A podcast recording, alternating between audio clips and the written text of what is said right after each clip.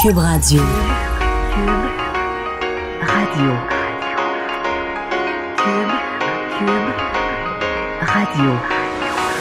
Le retour de Mario Dumont. Deux heures d'info. De 15 à 17. Il provoque et remet en question. Il démystifie le vrai du faux. Mario Dumont et Vincent Dessureau. Le retour de Mario Dumont.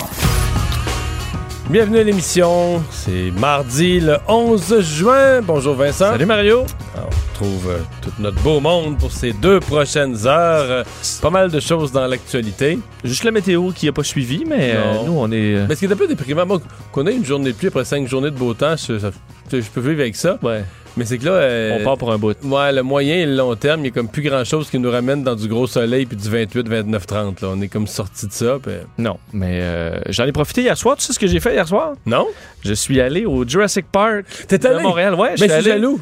Ben, je- j'espère parce que c'était vraiment fun. les images, je trouvais que ça avait l'air. euh, Il y a une chose qui a cloché, l'ambiance était là, il y avait énormément de monde, c'était noir de ce jam pack, pardonne-moi l'expression. À Québec aussi, il y avait une grande foule, mais c'est qu'il y avait un écran vraiment trop bas, de sorte que on voyait rien personne là.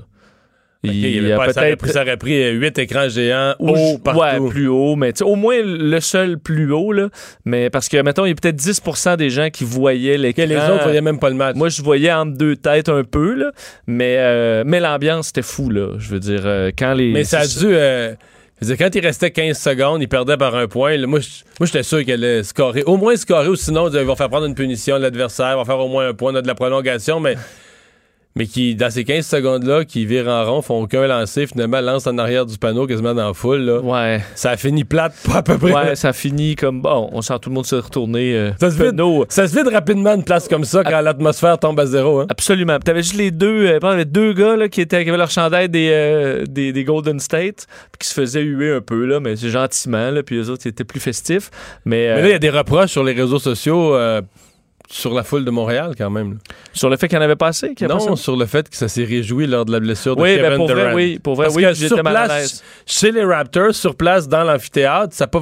Ben, il y en a un petit peu, puis les On joueurs... les joueurs faisaient les joueurs ont signe. fait signe, non, on veut À pas Montréal, ça. ça criait vraiment. En fait, ce, que- ce qui est peut-être une explication, Mario, c'est que euh, on, on voyait rien. De sorte que moi, j'ai probablement participé à applaudir parce que tout le monde, il y a une vague d'applaudissements, donc t'applaudis. Alors, vu que tu ne comprends pas ce qui se passe, les gens applaudissent. Ok, fait mais on voyait pas à ce point-là. là. Non, on voyait Tu rien. perds le fil de ce qui se passe. Alors, c'est probablement une explication pour Montréal, le fait, parce que dès qu'il y a quelqu'un qui partait à applaudir, tout le monde applaudissait, là. Tu sais, c'est vraiment un effet de foule. Alors là, euh, je pense qu'après quelques, tu sais, une 15 10-15 secondes, là, les gens ont commencé à comprendre, OK, pourquoi qu'on applaudit? Ah, c'est parce qu'il y a quelqu'un de blessé. Puis là, ça s'est calmé. Mais je pense que c'est surtout ça, c'est que les gens comprenaient pas. C'est ça. voilà une défense énergique de la foule montréalaise. exact. Mais mettez des écrans. Je pense que ça, ça devrait convaincre la ville de refaire des événements dans les deux, pour les deux, le ou les, l'autre pour les deux prochains matchs. Mais là, d'équiper un petit peu plus euh, parce que euh, c'est. Mais là, en fait, c'était vraiment improvisé. C'est qu'on a profité de, de la rue était fermée pour le Grand Prix. On a profité des, des, des c'est barrières. C'est pour ça que c'est pas une critique, là, parce que je pense que c'était justement, c'était décidé vraiment à dernière minute, mais ça paraissait un peu que c'était dernière minute. Je pense qu'ils ont été surpris de la quantité de monde qu'il y avait là. Heureusement, il y a eu un petit peu de pluie, fait qu'il y en a qui sont partis, mais je veux dire, ça circulait plus là, sur le coin de rue. Mais pour moi, qui est un Non, fan de basket depuis trois jours, je veux dire, je l'ai vécu la totale. J'étais content quand même. Alors, euh, nos nouvelles, euh, Yamam Boucher là, qui vient d'être déclaré coupable pour ce que ça vaut, parce que bon, il purge, il Ouais. purge déjà prison à vie, mais coupable de, de voies de fait quand même grave là, en prison. Ouais, ça fait longtemps qu'on n'avait pas eu de nouvelles euh, de, de, de Mom Boucher, l'ancien chef des, des Hells Angels. Euh, ben, les nouvelles sont, sont bon, disons, ça- son rythme de vie n'a pas vraiment changé. L'ancien chef des Hells Angels, euh, Mom Boucher, qui est reconnu coupable d'avoir infligé des voies de fait graves sur un co-détenu. Euh, condamnation aujourd'hui au palais de justice de Saint-Jérôme. Alors, lui aurait participé, a participé à une agression armée euh, d'un pic artisanal euh, avec un complice, René Girard, bon, un autre meurtrier, contre un autre meurtrier, Ghislain André Go- Godet. Attaque à l'arme blanche survenue le 3 novembre 2016 à l'unité spéciale de détention de Sainte-Anne-des-Plaines. C'est un pénitencier sécurité, un super max, super maximum. Lui est enfermé depuis sa condamnation en 2002 pour euh, le meurtre euh, des prémédités de deux gardiens de prison. Alors d'ailleurs, il aura 66 ans dans, quelques jours et il faut comprendre que sa peine euh, dans ce dossier-là est un peu symbolique parce qu'il est copé de la prison à vie et on lui ajoute deux ans à cette prison à vie aujourd'hui. Lui qui avait déjà vu ajouter 10 ans de prison pour le, complot pour faire assassiner Rénal Desjardins en 2015. Alors bon, on voit qu'on sait comment ça se passe dans certains cas en prison comme ça. Et euh, lui, euh, d'ailleurs, on, comprend là, dans ce que parce que ça date de quelques années et devant les tribunaux, ce qu'on a fait valoir entre autres, c'est que euh, il est toujours considéré comme un détenu dangereux, un Boucher, euh, toujours à risque pour la sécurité publique et représente un risque d'évasion selon les, les experts qui se sont présentés à ce moment-là. Et on doit, à chaque fois qu'on le transporte en fourgon cellulaire, ça se fait sous le support de la Sûreté du Québec alors qu'il s'assure de la sécurité. Parce qu'à la fois, on s'inquiète de tentatives d'évasion, mais aussi de tentatives de meurtre. Alors, pour protéger Mom Boucher et les policiers et les gardiens euh, qui l'accompagnent, c'est une opération qui est quand même d'envergure lorsqu'on le transporte d'un endroit à l'autre. Il euh, il coûte très cher. Hey, quand tu mets ça Mais- bout à bout, là. Ouais. ben, ça rappelle que tu sais, tu dis. euh, mais j'ai toujours un questionnement pour ces gens-là à me dire, euh, tu sais, de la vie de crime, là, ça paie pas beaucoup. Là, tu te retrouves à 66 ans, tu passes ta vie à, Non, je sais en bien. dedans. Il était, tu comprends? il- on dit souvent, il il continue était de gérer des pacha, affaires. millionnaire, tout ça, mais là, mais il ça, tu gères, t'as beau gérer quoi que ce soit, tu est enfermé en es quatre murs. enfermé quand même. Là, alors, euh, j'avais cette petite réflexion-là aujourd'hui. Euh, Pierre Dion, euh, désormais célèbre pour ses menaces sur les réseaux sociaux, ben lui aussi, il va faire moins longtemps que Mom Boucher, mais lui aussi, il va goûter à la prison. 30 jours de prison pour Pierre Dion, euh, qui vous, bon, dit peut-être quelque chose. Vous l'avez probablement vu dans des extraits de vidéos YouTube anti-musulmans, qui, entre autres, la vidéo qui avait fait le plus jaser, c'est celle qu'il avait pu- publiée lors du deuxième anniversaire de la tuerie de la Grande Mosquée de Québec, contre la, recommandation de ses, euh, de ses avocats. Alors, il avait le 20 les 28 et 29 janvier dernier euh, publié des, bon, des, des propos, là, euh, bon, on parlait de race bâtarde en parlant des islamistes, de mangeux de marde, parlant d'Alexandre Bissonnette comme étant un condamné injuste, euh, disait que, c'est, euh, bon, que les musulmans étaient des dérangés, brassaient de la marde. Alors, toutes sortes de, termes extrêmement violents euh, qui ont été jugés comme étant des propos haineux euh, par le juge et euh, qui voulait faire parce que dans la jurisprudence, là, ce qu'on euh, ce qu'on donnait en général, et c'est euh, ce que le procureur de la Couronne avait suggéré dans ce cas-là, c'est une probation de trois ans avec des travaux communautaires. Et le juge Gilles Gardeau de la Cour du Québec est allé au-delà de cette jurisprudence euh, aujourd'hui en imposant une peine de prison Ouais, mais je pense que c'est de ça la 30 jours nouvelle. discontinuée. Alors c'est pour ça on sent puis on, les juges peuvent effectivement suivre un peu où la société en est. Et dans ce cas-là, il y a un désir de, euh, ben, de lutter contre cette problématique sur les réseaux sociaux de propos haineux. On veut lancer, on veut que la justice lance un message aux gens que la liberté a une limite Parce que moi, c'est la, première fois là, que ça me frappe, quelqu'un fait de la prison euh, pour des propos du genre, puis pas des propos, euh, pas des menaces de mort envers un individu, un règlement de compte, mais des propos haineux au sens d'une communauté ou d'un groupe. Euh, 30 jours de prison, mais je veux dire, c'est- pas le nombre de jours, c'est que tu touches un individu qui se pensait intouchable, qui se disait ah, moi je suis sur les réseaux sociaux, je fais ce que je veux, j'irai jamais en prison pour ça, voyons. Il doit être énormément surpris, lui, là. Absolument. Puis les conséquences, je veux pas que ce soit 30 jours discontinués ou les, con- les, je veux dire, les conséquences pour la vie sont quand même Oui, oui. importantes pour quelqu'un qui a pas de passé criminel ou T'es autre. passé en prison, là, Euh, je veux dire, euh, c'est une moyenne trace dans ton CV, là. Absolument.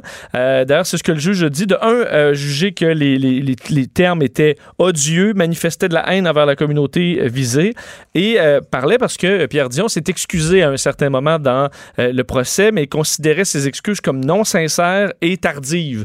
Alors, on sentait que c'était pas nécessairement, c'était peut-être une suggestion des avocats plus qu'autre chose. Il dit, le juge, il a cru à tort que la liberté d'expression était sans limite. Alors, on parle ici d'une peine sévère qui a pour but justement de dénoncer ce, euh, ce- cette problématique sur les réseaux sociaux. Alors, est-ce que ça en fera réagir peut-être certains? Euh, ça reste à voir. Alors, euh, dès que les SQDC, les Sociétés québécoises du cannabis, avaient ouvert leurs portes, immédiatement, on avait eu toutes les démarches de syndicalisation. Même dans certains cas, il y avait plus qu'un syndicat qui essayait de, de recruter euh, ces gens. Ce qui devait arriver, arriva. Il y a un premier, une première succursale qui a un mandat de grève. Oui, mais toi, ça avait, ça avait pas l'air à te surprendre du tout. Pour certains, ce sera peut-être quand même surprenant de voir Mais moi, que je dis gros- depuis la première journée. là. Ben oui. Je me souviens, la journée, peut-être le lendemain des ouvertures, la journée même, là, quand c'était syndiqué, j'ai parlé d'une grève. J'étais sûr de ça. Là. Mais euh, ça a pris seulement neuf mois. Pensais-tu que ça allait être dans la première année? Ouais, ben, Ouais. pff, j'aurais pas fait. Ouais, ouais, ouais. Bon, Rapidement, là.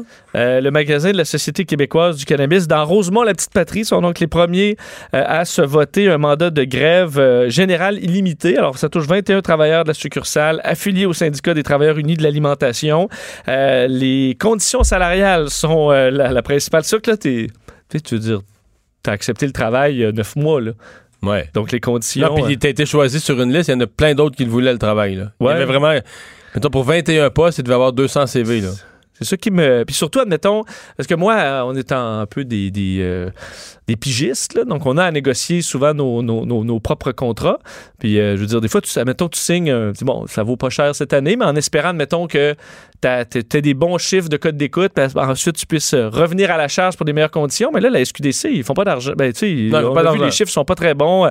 Euh, les étagères sont encore vides. Donc, euh, sur quoi, après neuf mois, quand tu as accepté les conditions une première fois, dire, OK, là, ça, ben, ça, ça suffit, euh, cette exploitation. Non, mais leur explication est simple. là. C'est parce que s'il y a eu ces conditions-là il y a 9 mois, c'est parce que c'était non syndiqué, puis que l'employeur a mis en place des conditions qui étaient inacceptables. Là, on s'est syndiqué, on a un rapport de force, on vient. Oui. Mais les travailleurs ont accepté il y a quelques mois Oui, à peine ces, Mais ces- regarde. conditions, euh, qui sont, faut dire, là, euh, c'est, euh, 14 de l'heure, euh, salaire horaire des conseillers vendeurs euh, dans les 15 magasins de la SQDC. Évidemment, eux veulent se coller à la SAQ euh, avec euh, les qui ont du salaire autour de 20 46 Alors, c'est quand même un bon assez, euh, assez monumental. Hum, quoi, 45% d'augmentation, 40, Oui. 45? Oui. Hum.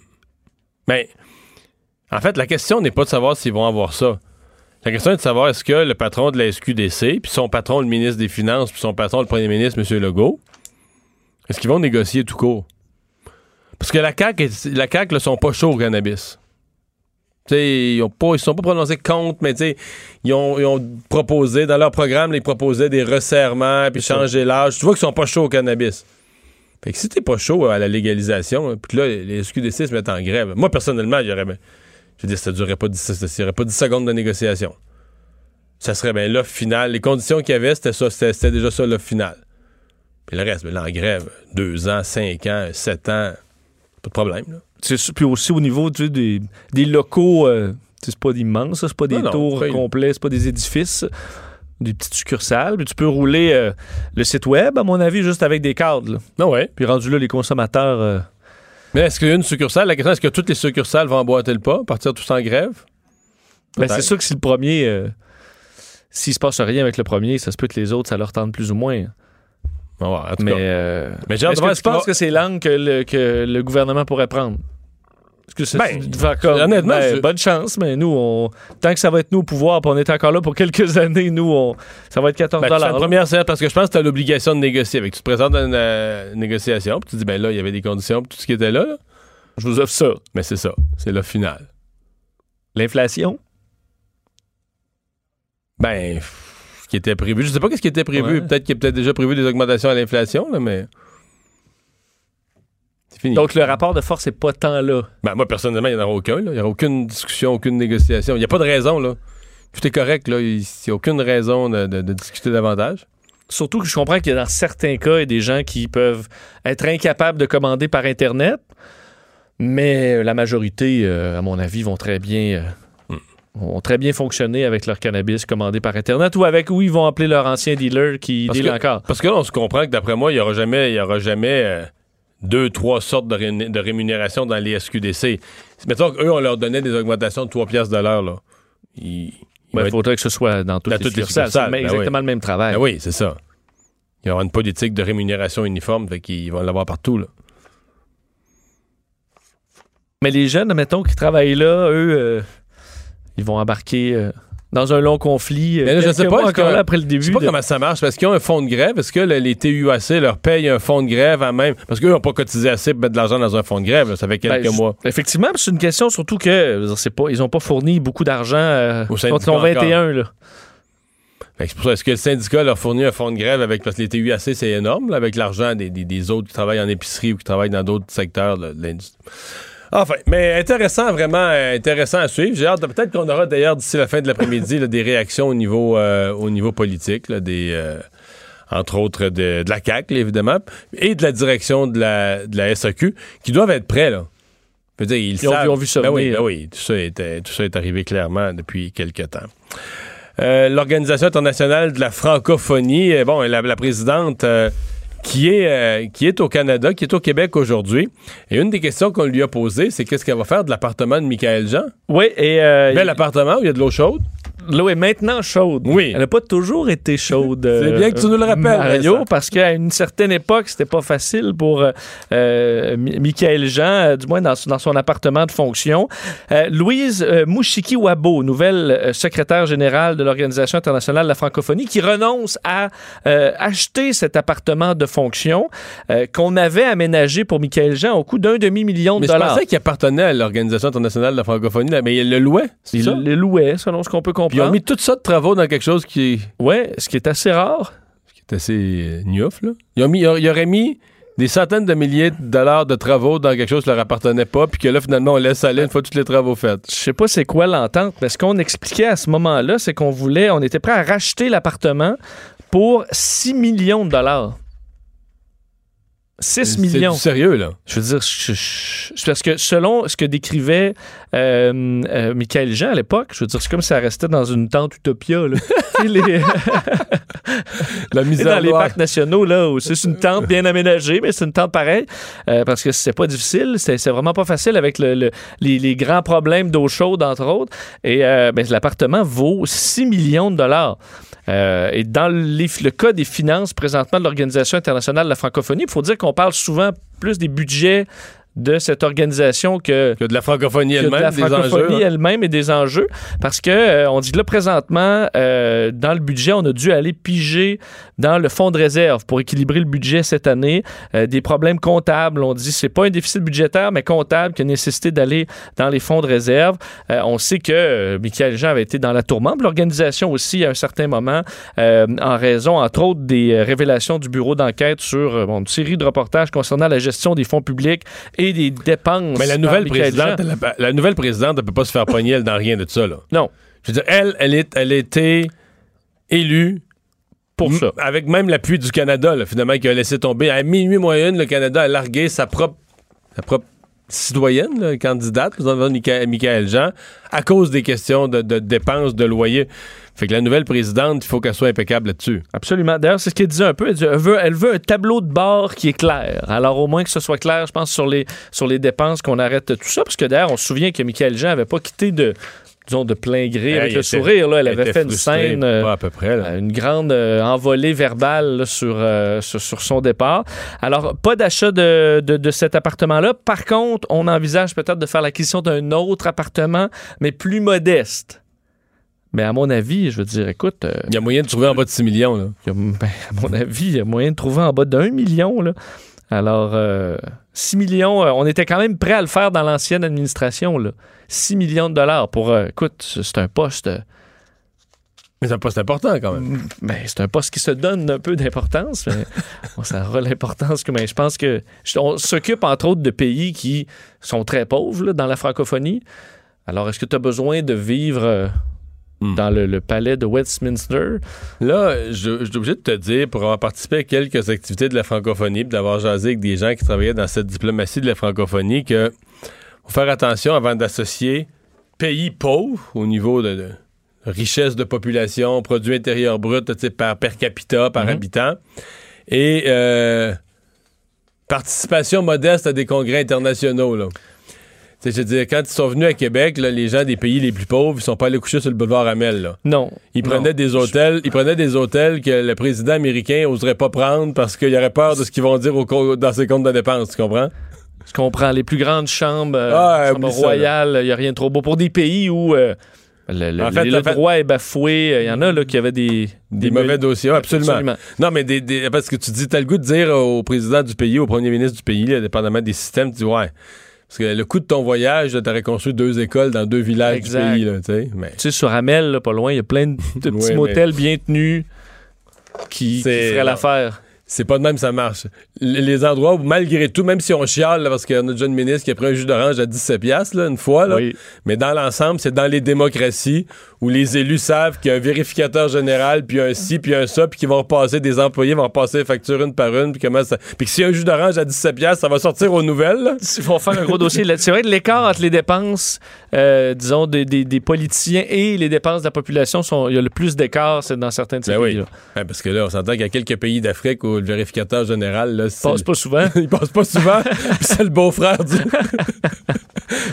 c'est le beau-frère du président, tu comprends? C'est pour ça que l'organisation qui, derrière ça, devrait donner l'exemple euh, ouais, aux pays membres. De Saint-Édouard, euh, on a de- de- différentes informations qui sortent sur des problèmes, parce qu'on en sait un peu plus sur les problèmes qu'il y aurait eu. Normalement, des problèmes avec, euh, pour certains visiteurs. Oui, on en sait un petit peu plus dans ce, dans ce dossier-là, dans un document déposé par la Couronne sur euh, bon, le dossier des perquisitions du 21 mai dernier aux de Saint-Édouard en Mauricie. Et ce qu'on apprend, c'est qu'il y a eu des. euh, c'est quand même un dossier de d'une cinquantaine de pages. Euh, on apprend qu'il y a eu des incidents avec, les, euh, avec des visiteurs, ce qui, quand même, à mon avis, est assez rare dans les, euh, les zoos. Étant donné les installations, c'est. C'est assez sécuritaire. C'est rare que tu te fais mordre, toi qui connais bien les zoos, là. c'est rare que tu te fais mordre par une bête. Là, ou- Ben, c'est rare que tu supposé même être en position pour que ça arrive. là. Exact, parce que dans ce cas-là, on parle entre autres d'un bébé, d'un jeune, en fait, d'un bambin de 17 mois, griffé par un macaque. Ça, c'est en 2015. Ensuite, on parle de trois visiteurs qui se sont fait mordre par un zèbre en 2016. Ça, c'est étonnant quand même. Quand même, de- que le zè- zèbre morde ou qu'on ait Ben- accès au zèbre. Non, qui mordent. Ouais. Ben, qu'on ait accès, non, ça, je dirais que je pense pas que les, qu'en général, les enclos de zèbres sont protégés autant là, que celui de- du léopard ou du lion, là. Effectivement. Mais, mais les chevaux, ça mord, là, les zèbres, ça peut arriver. Mais on s'entend que ça mord, là, ça des. Ça peut faire mal, Ça a ça a des dents. Non, mais ça a des dents plates, là. Je veux dire, c'est. Ouais, c'est C'est un herbivore. C'est un herbivore, là. Ça mord pas comme. euh, ça mord pas comme le tigre de ben, du Bengale, là. Ben là, effectivement, ou pas- même un pitbull. là. Non. Non, mais euh, on parle aussi d'un lionceau qui aurait mordu un jeune enfant. Puis ça, c'est à ce moment-là où des agents de la faune euh, avaient avisé le propriétaire que euh, la- l'animal ne devrait plus être en contact avec les, les, avec les visiteurs. Parce qu'on comprend qu'à un certain âge, les petits lionceaux, c'est un peu comme des chats. Là, ça doit mordiller, c'est tout petit. Mais à un moment donné, il vient un moment où tu le retires des visiteurs parce que ça devient un peu dangereux. Et là, tu as un jeune enfant qui s'était fait mordre euh, à l'oreille. Alors, on documente comme ça certains incidents euh, qui auraient pu euh, contribuer à mener à ces, perquisitions. Et au niveau des, bon, du reste de ces procédures-là, on apprend que deux entrepreneurs qui voulaient acheter le zoo en 2018 ont été rencontrés aussi par la SPCA de Montréal, sont considérés comme des témoins dans ce dossier-là, parce qu'entre autres, on rapporte que le propriétaire aurait refusé de soigner un kangourou qui était malade ou blessé parce qu'il préférait qu'il meure euh, de sa belle mort parce que ça, coûtait visiblement moins cher à ce moment-là. Euh, il aurait gardé aussi, Normand Trahan, un livre noir euh, de la liste des animaux abattus afin de servir de nourriture aux autres animaux, ceux qui étaient tués pour en faire de la taxidermie ou ceux qui servaient de trophée de chasse. Pratique qui semble inhabituelle aussi dans le... Mais les trophées de chasse, oui. Ben, donner nourriture aux autres animaux, ça dépend à quoi, là. Mais ça, euh, je dois t'avouer que moi, j'ai été surpris, là, dans des zoos européens, pas dans des pays sous-développés, mais au Danemark, mettons, qu'on considère comme un pays modèle sur Terre en toute espèce de matière au Québec, là, d'environnement et de... Ben là, je veux dire, euh, l'ours blanc, là, il garoche un sanglier dans la cage. Mort. Ouais, Mais sa nourriture, c'est pas des quartiers de viande, là. C'est un sanglier au complet mort. Puis c'est à l'ours à arracher les pattes puis à se prendre des morceaux dessus, là. Ouais, mais c'est ça qui Non, mais dans la nature. je fait, comprends. Je mais je me disais, en Amérique du Nord, ça passerait pas, là. Ben ouais, on le, le ferait en dehors des, des heures d'ouverture. Ouais, ouais, ouais, mais on le montrerait pas au public. On le mettrait pas dans la cour, là. Parce que vous, il était là, là. Tu le voyais, Ah, euh, absolument. le nez plein de sang. euh, Ah ouais. Mais il va se laver dans l'eau après, là. Mais, qu'entre autres, un ours polaire, ça peut se beurrer à grandeur. là. mais un ours polaire, c'est. Ça travaille sérieusement, ça aime la viande. ça mange avec appétit. c'est ça. non, mais je veux dire, tu sais, ça, ça prend pas 16 heures non plus, là, à se prendre un morceau, là. Tu comprends? Tu sais, il découpe pas au... il découpe pas avec le petit couteau. Je comprends. avec le petit couteau fancy, là. Je comprends. Fait que, tu sais, moi, j'étais surpris que devant le public, puis il y avait une autre place qui avait mis. euh, c'était des. Pas trop que des, des chiens d'Australie, puis tout ça. Autres, il y avait comme un petit chèvre, peut-être mort. Les- Il leur donne pas vivant. Il laisse pas l'animal se faire tuer dans le cage. Il donne un animal mort. C'est un animal du zoo. C'est un animal élevé pour le zoo. Ouais, mais en même temps, je comprends. Si un animal malade, et on, tu le donnes pas à manger. Non, euh, non, ça, tu peux pas. S'il y, a y euh, eu des médicaments. En fait, ouais, faut pas qu'il y ait eu de médicaments. là. Et euh, si on parle de 70 bêtes transférées depuis que la SPCA a pris possession de ce site-là. On va savoir d'ailleurs mercredi si l'avocat va faire entendre les, les requêtes pour qu'il puisse récupérer ces animaux. Qu'est-ce qu'on sait de supplémentaire sur euh, cet euh, accident d'hélicoptère qui est survenu hier? J'ai vu une manchette disant euh, ce, pilote-là aurait même pas eu le droit d'être euh, ce jour-là dans ces conditions-là au-dessus de la ville de New York. Oui, c'est ce que la FAA a dit aujourd'hui, l'autorité bon, civile en matière d'aviation aux États-Unis. Comme quoi, le pilote qui est décédé dans cet accident hier, qui évidemment a causé tout un émoi à, New York, on comprend bien pourquoi, Timothy McCormack n'avait pas les, le le permis, le brevet euh, valide pour euh, pouvoir voler dans les conditions qui, euh, bon, qui étaient effectives à ce moment-là à à Les Manhattan. conditions étant quoi? Nuageux, pluvieux? Ben, on parle de visibilité de moins de 3000. Donc, si on parle de, de- à, à ce moment-là, un brevet de, en fait, la, la classe aux instruments. là. On aurait dû avoir un pilote qui a son cours pour le vol aux instruments, alors que lui était, de ce qu'on peut comprendre, vol à vue seulement. Et à ce moment-là, le plafond nuageux est extrêmement bas. On parle de 600 pieds, ce qui donne à peu près 55 à 60 étages. Mais là où il s'est écrasé, c'est un édifice de 54 étages. Alors, tu comprends qu'il est... limite, là. manœuvrait très limite. Euh, bon, là, puis je, Mais ça je- confirme un peu ce que tu- ce qu'on craignait hier, c'est qu'il pouvait avoir des problèmes de visibilité, d'évaluer, mal évaluer la distance, etc. là.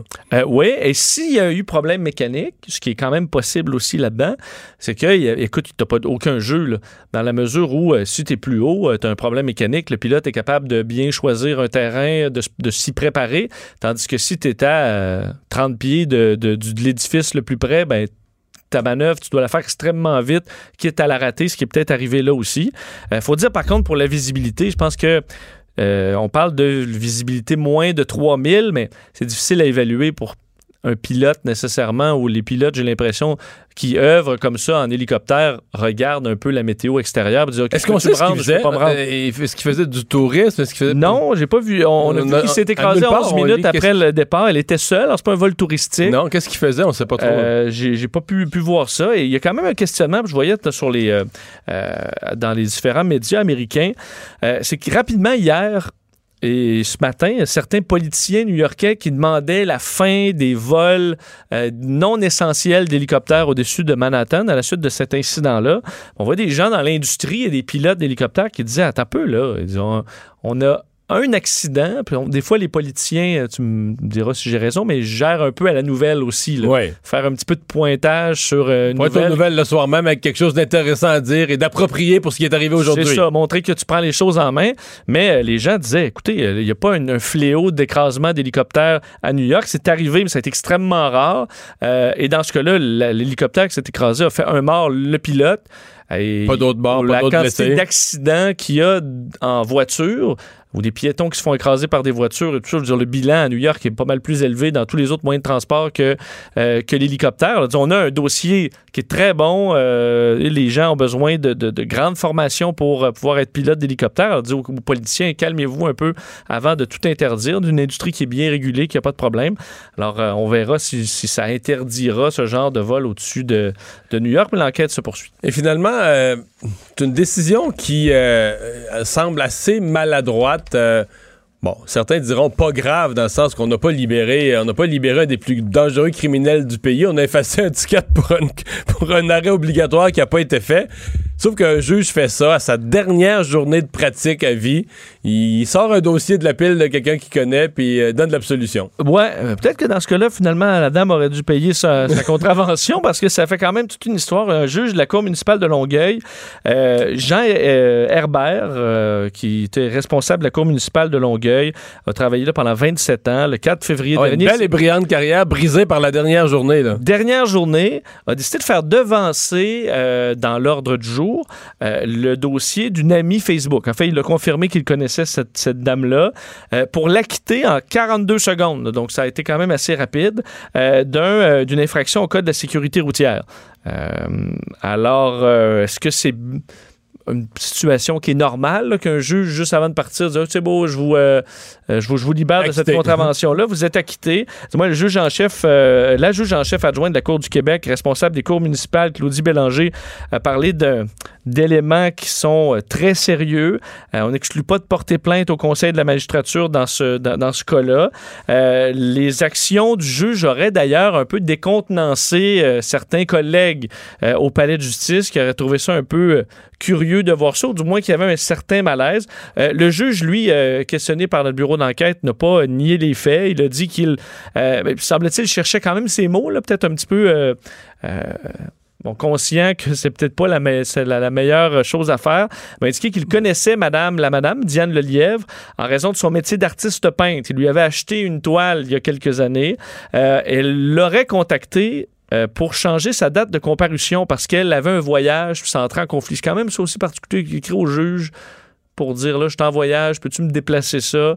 Euh, j'aurais peut-être pas dû prendre cet appel alors qu'il était mal à l'aise, mais il dit avoir déjà fait ça par le passé, devancer ou déplacer euh, bon, euh, certaines personnes qui le demandaient pour que- rendre service. Parce que c'est une situation où il aurait dû penser que, mettons que tout était correct, mettons qu'elle avait vraiment un voyage, puis que c'était vraiment, mettons, euh, un accommodement de la déplacer, puis qu'elle a vraiment fait son stop, donc elle méritait pas la contravention. Dans le meilleur des scénarios, faut quand même que tu te dises, et de quoi ça a l'air, là? Sais, c'est toujours l'administration de la justice. Les- L'apparence de justice. Ah Oui, euh, pour les gens, pour les gens présents, pour les gens qui étaient dans la salle de course ce jour-là, bing, bing, bang, pendant 42 secondes à quitter. de quoi ça a l'air? Même si c'était. Écoute, j'ai des sérieuses questions que ce soit tout correct, mais même si c'était tout correct, Il y a vraiment, je pense, qu'il y a eu l'effet de c'est mon dernier jour, puis regarde, euh, pe- personne va remarquer ça. moi, je prends ma retraite après. euh, j'aurais jamais. à Mais il semble ça. clair que le Conseil de la magistrature peut se pencher sur un dossier, même d'un juge à la retraite. Là. Absolument. C'est d'ailleurs ce qu'il devrait faire. Le Conseil de la magistrature a dit qu'il s'agissait- d'allégations troublantes, euh, qui semblaient effectivement avoir choqué un petit peu. Euh, ailleurs, il avait déjà dit, entre autres, que sa coiffeuse avait contesté une cause en cours. Puis je m'en fous, je la condamne, je la quitte dans la vie. On connaît tellement de monde. Alors oui, il a déjà jugé des gens qui le probablement pas faux dans une cour municipale. Si tu fais 27 ans dans une cour municipale, dans une ville où tu que habites, En même temps, c'est Longueuil. ouais, c'est quand même une grande ville, mais quand pas même, un tu vas, tu vas en connaître un jour, là. Ta coiffeuse, ton fleuriste, c'est-à-dire sur le nombre, là, tu vas en connaître un jour. Euh, Pas nécessairement soit ta mère ou ta fille, là, mais. Puis c'est vrai que dans des cas comme ça, si c'est des contraventions, euh, tu sauves pas la vie, il n'y a pas la vie de personne en jeu. là. Non, non.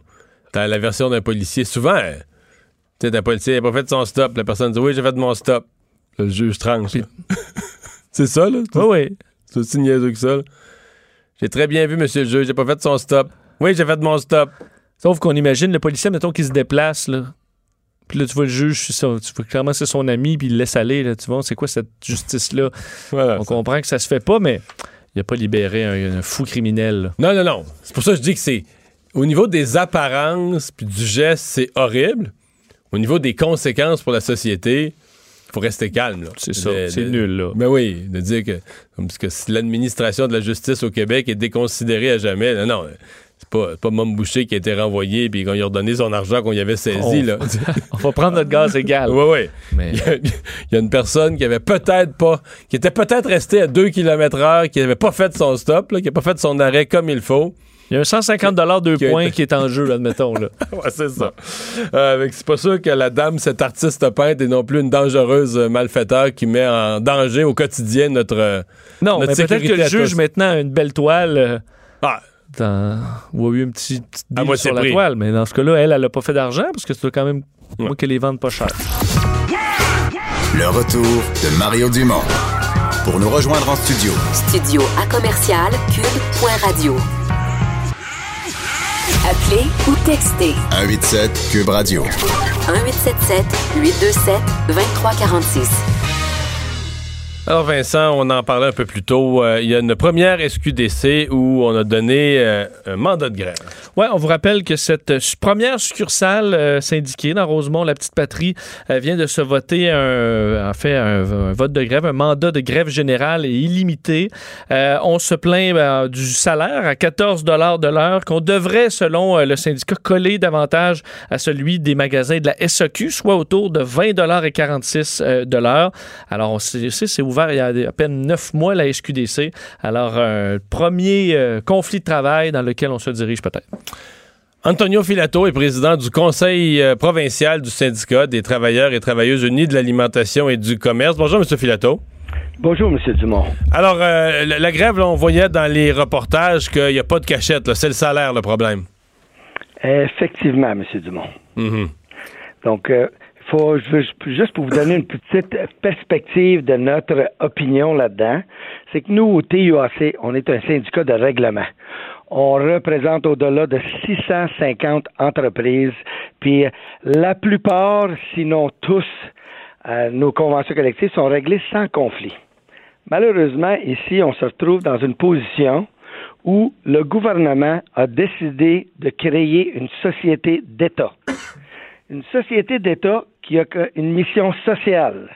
Si vous regardez dans la loi, au niveau euh, de la SQDC, on dit que la mission de la SQDC, c'est d'informer les consommateurs sur les risques que présente le cannabis pour la santé, en promouvoir la consommation responsable, euh, faire connaître les ressources d'aide appropriées et y diriger les personnes qui veulent cesser de consommer le cannabis. Donc, contrairement à l'Ontario, qui a décidé de donner ça au privé, puis de vendre du cannabis à profit, eux, ils ont décidé de faire une mission sociale de cette entreprise-là qui est devenue une société d'État. Puis nous, on croit sincèrement que ces gens-là devraient avoir une rémunération en conséquence. Mhm. Mais ce qu'on nous a dit, c'est que quand les SQDC ont ouvert leurs portes, euh, il y avait... Euh, mettons, il y avait, mettons, il y avait 20, personnes embauchées, puis il y avait 200 CV. Il y avait beaucoup plus d'intéressés, de, curriculum vitae que de candidats. Ça veut dire que le salaire offert semblait non seulement, non seulement satisfaisant, mais semblait générer plus de, plus, d'intéressés que ce qu'on avait besoin. Mais écoutez, dans toutes les entreprises, quand on ouvre, on ouvre un nouveau commerce puis on fait un start-up, il y a toujours 200 personnes en ligne. Quand ils se font embaucher puis qu'ils font cette offre-là, à l'embauche, ces gens se sont fait dire, vous allez être des conseillers à la vente de cannabis dans une perspective de santé publique. Ils ont eu une formation web et en salle de 20 heures. On y a expliqué que votre rôle est pas mal plus qu'un vendeur. Vous n'êtes pas un vendeur comme à la SAQ, vous n'êtes pas un vendeur d'automobile, puis vous vendez pas des affaires comme dans des quincailleries. Vous êtes vraiment des gens de l'État qui vont nous aider au niveau de la santé publique avec un produit qui est potentiellement nocif. Pensez-vous sérieusement que les gens pensaient qu'il allait rester à 14 de l'heure? Donc, vous piégez le gouvernement avec son propre discours. Le gouvernement développe... écoutez, moi, je piège pas personne. Le gouvernement a décidé de créer une société d'État. Non, je vous entends bien. Ben, ça. Puis à partir du moment où on le fait, puis on prend des gens ultra compétents qui font du travail extrêmement difficile. Si vous passez. Ah ouais, ils font un travail extrêmement. C'est pas ce que j'entends, par exemple. Ben moi, je vous invite à aller passer un après-midi dans une succursale de la SQDC, voir la clientèle qui C'est pas comme une SAQ où on a un. Vous, du monde, vous voulez lancer en tant que c'est du monde à problème qui va là? Bien évidemment, des gens, il y en a beaucoup qui vont là. Des fois, ils cherchent leur. Au lieu d'aller voir un pusher, ils vont à une place de société d'État c'est pas facile. C'est pas comme la SAQ où l'homme d'affaires s'en va chercher une bouteille de vin à 100 dollars, puis on y a, essaie d'y en vendre deux. Ici, la mission qu'on donne aux travailleurs, c'est de dire si tu es capable de pas y en vendre, vends-y en pas. C'est ce qu'ils ont. On l'a formé pour faire ça. D'après moi, si je vais passer un après-midi à SAQ, là, c'est pas ça que je vais voir. Là. Je vais pas voir des gens qui essayent de pas vendre. Ce que je comprends, c'est que c'est des conseillers. J'ai quelques amis qui sont allés, ils m'ont dit qu'ils ont été très bien conseillés, mais que les gens qui sont là, ils ont l'air à aimer le pot. Ils ont pas l'air à décourager la consommation. Là. Ouais, mais écoutez, là, la formation que ces gens-là ont eue, j'ai toute la documentation. Vous devez- Ouais, ouais, non, je sais, je sais. Ce qui est sur- vous ce qui est sur papier, on l'a tout vu, là. de la loi. Donc, Ouais, si ouais, le gouvernement n'a pas le bon discours, blâmer les dirigeants. Puis, dans le Journal de Montréal, eux, ils se comparent avec tous les dirigeants des sociétés d'État, puis ils se donnent 400 000 par année, plus boni. Ici, on vient, dans les faits, critiquer des travailleurs qui essaient d'améliorer leur sort, qui sont à 560 dollars par semaine, à 25 000 par année. Je pense pas que c'est exagéré Ah. de vouloir. exa- Mais allez voir les dirigeants puis demandez-leur de changer la vocation de la SQDC si c'est pas ce qu'ils veulent Non, faire. ben, euh, Mais blâmons pas les travailleurs. Vous allez faire. Mettons que. Je vous fais une hypothèse. Mettons que la CAQ, ils. Ils tiennent pas tant que ça au cannabis. Ils étaient pas tant que ça là, pour la légalisation de Justin Trudeau. Ils l'ont laissé faire, mais ils étaient pas. Puis qu'ils décident, euh, ben, une, une, une SQDC en grève. Pas grave, ça. Vous allez faire quoi? Écoutez, M. Dumont, notre stratégie au TUAC, je vous parle pas des Non, mais vous pouvez, être, vous syndicats. pouvez être en grève jusqu'en 2025, là? Oui, mais écoutez, moi, j'ai jamais dit qu'on sortirait en grève. Si vous regardez Oh! notre communiqué de presse. C'est juste un mandat, là. Écoutez, notre stratégie, c'est d'avoir un mandat de grève pour aller en conciliation. Puis une fois que la conciliation détermine qu'il y a un impasse, on va demander, selon le Code du travail, une imposition d'une première convention collective en tenant compte de ce qui se paye dans des marchés comparables dans les sociétés d'État. Pareil comme le président de la SQDC qui à comparer son salaire au salaire du président de Hydro-Québec. Je vois pas rien en mal de ça. Vous Puis voulez dire que l'employeur l'employeur n'a pas de pouvoir de négociation. Vous allez faire imposer les, les euh, par un arbitre ou par un, un- un joueur indépendant, vous allez vous faire imposer les conditions qui sont déjà à SAQ. L'employeur a toujours un pouvoir de négociation. Que- D'ailleurs, ça fait ça fait sept mois qu'il gèle le monde à 14 pièces de l'heure. Il y en a un pouvoir. Il garde le salaire gelé en attendant que ça se passe. Le Code du travail prévoit si l'une ou l'autre des parties lors d'une... C'est pour ça qu'on a la paix sociale au Québec. Dans le Code du travail, on dit que lors d'une première convention collective, pour éviter un conflit de travail, grève ou lockout, on peut demander à un arbitre de tenir compte du marché puis d'imposer les conditions de travail pour que ces gens-là puissent avoir une convention collective puis que les deux parties évitent un conflit de travail. C'est ça le but du code. Mais mettons que mettons que les conditions actuelles pour l'employeur, c'est l'offre finale. Là. Ben, mettons qu'il arrive à la première pouvoir- séance de négociation, puis ils vous disent, là, regardez bien, là, nous, les conditions actuelles, c'est l'offre finale. Voilà. Ben, parfait. Donc, nous, ce qu'on fait avec notre mandat de grève, on va voir un conciliateur qui va essayer de nous aider à dénouer l'impasse. Puis si ça fonctionne pas, on va devant l'arbitre, puis on vient Parce que, parce ce que que- je vous disais Parce que là, vous me dites, vous avez un mandat de grève, dans tous les scénarios, vous ne ferez jamais la grève. Là, dans, quand- dans votre descriptif, il n'y a aucun scénario où vous partez en grève. Là. Nos, nos membres, hier soir, on a eu un mandat de grève, puis on leur a expliqué exactement ce que je vous dis là. Mandat de grève, parce que c'est la première étape de ce que le Code du travail exige pour aller en conciliation, puis après la conciliation, demander l'imposition d'une convention collective par un arbitre. Mais au besoin, ils sont prêts à aller en grève. Là. Au besoin, on n'a pas parlé d'aller en grève pour l'instant. Mais c'est quoi un mandat de pense grève où on va pas en grève? Là? On est sûr de pas aller en grève. Là? Oui, mais ça fait partie de la pression qu'on met au niveau d'un employeur pour pouvoir accéder à la conciliation et à l'arbitrage. On ne peut pas sauter des étapes. là. On, a- on est quand Ouais. même une société de droit. C'est le code, on le suit. Pensez-vous que vous avez l'opinion publique derrière, derrière vous?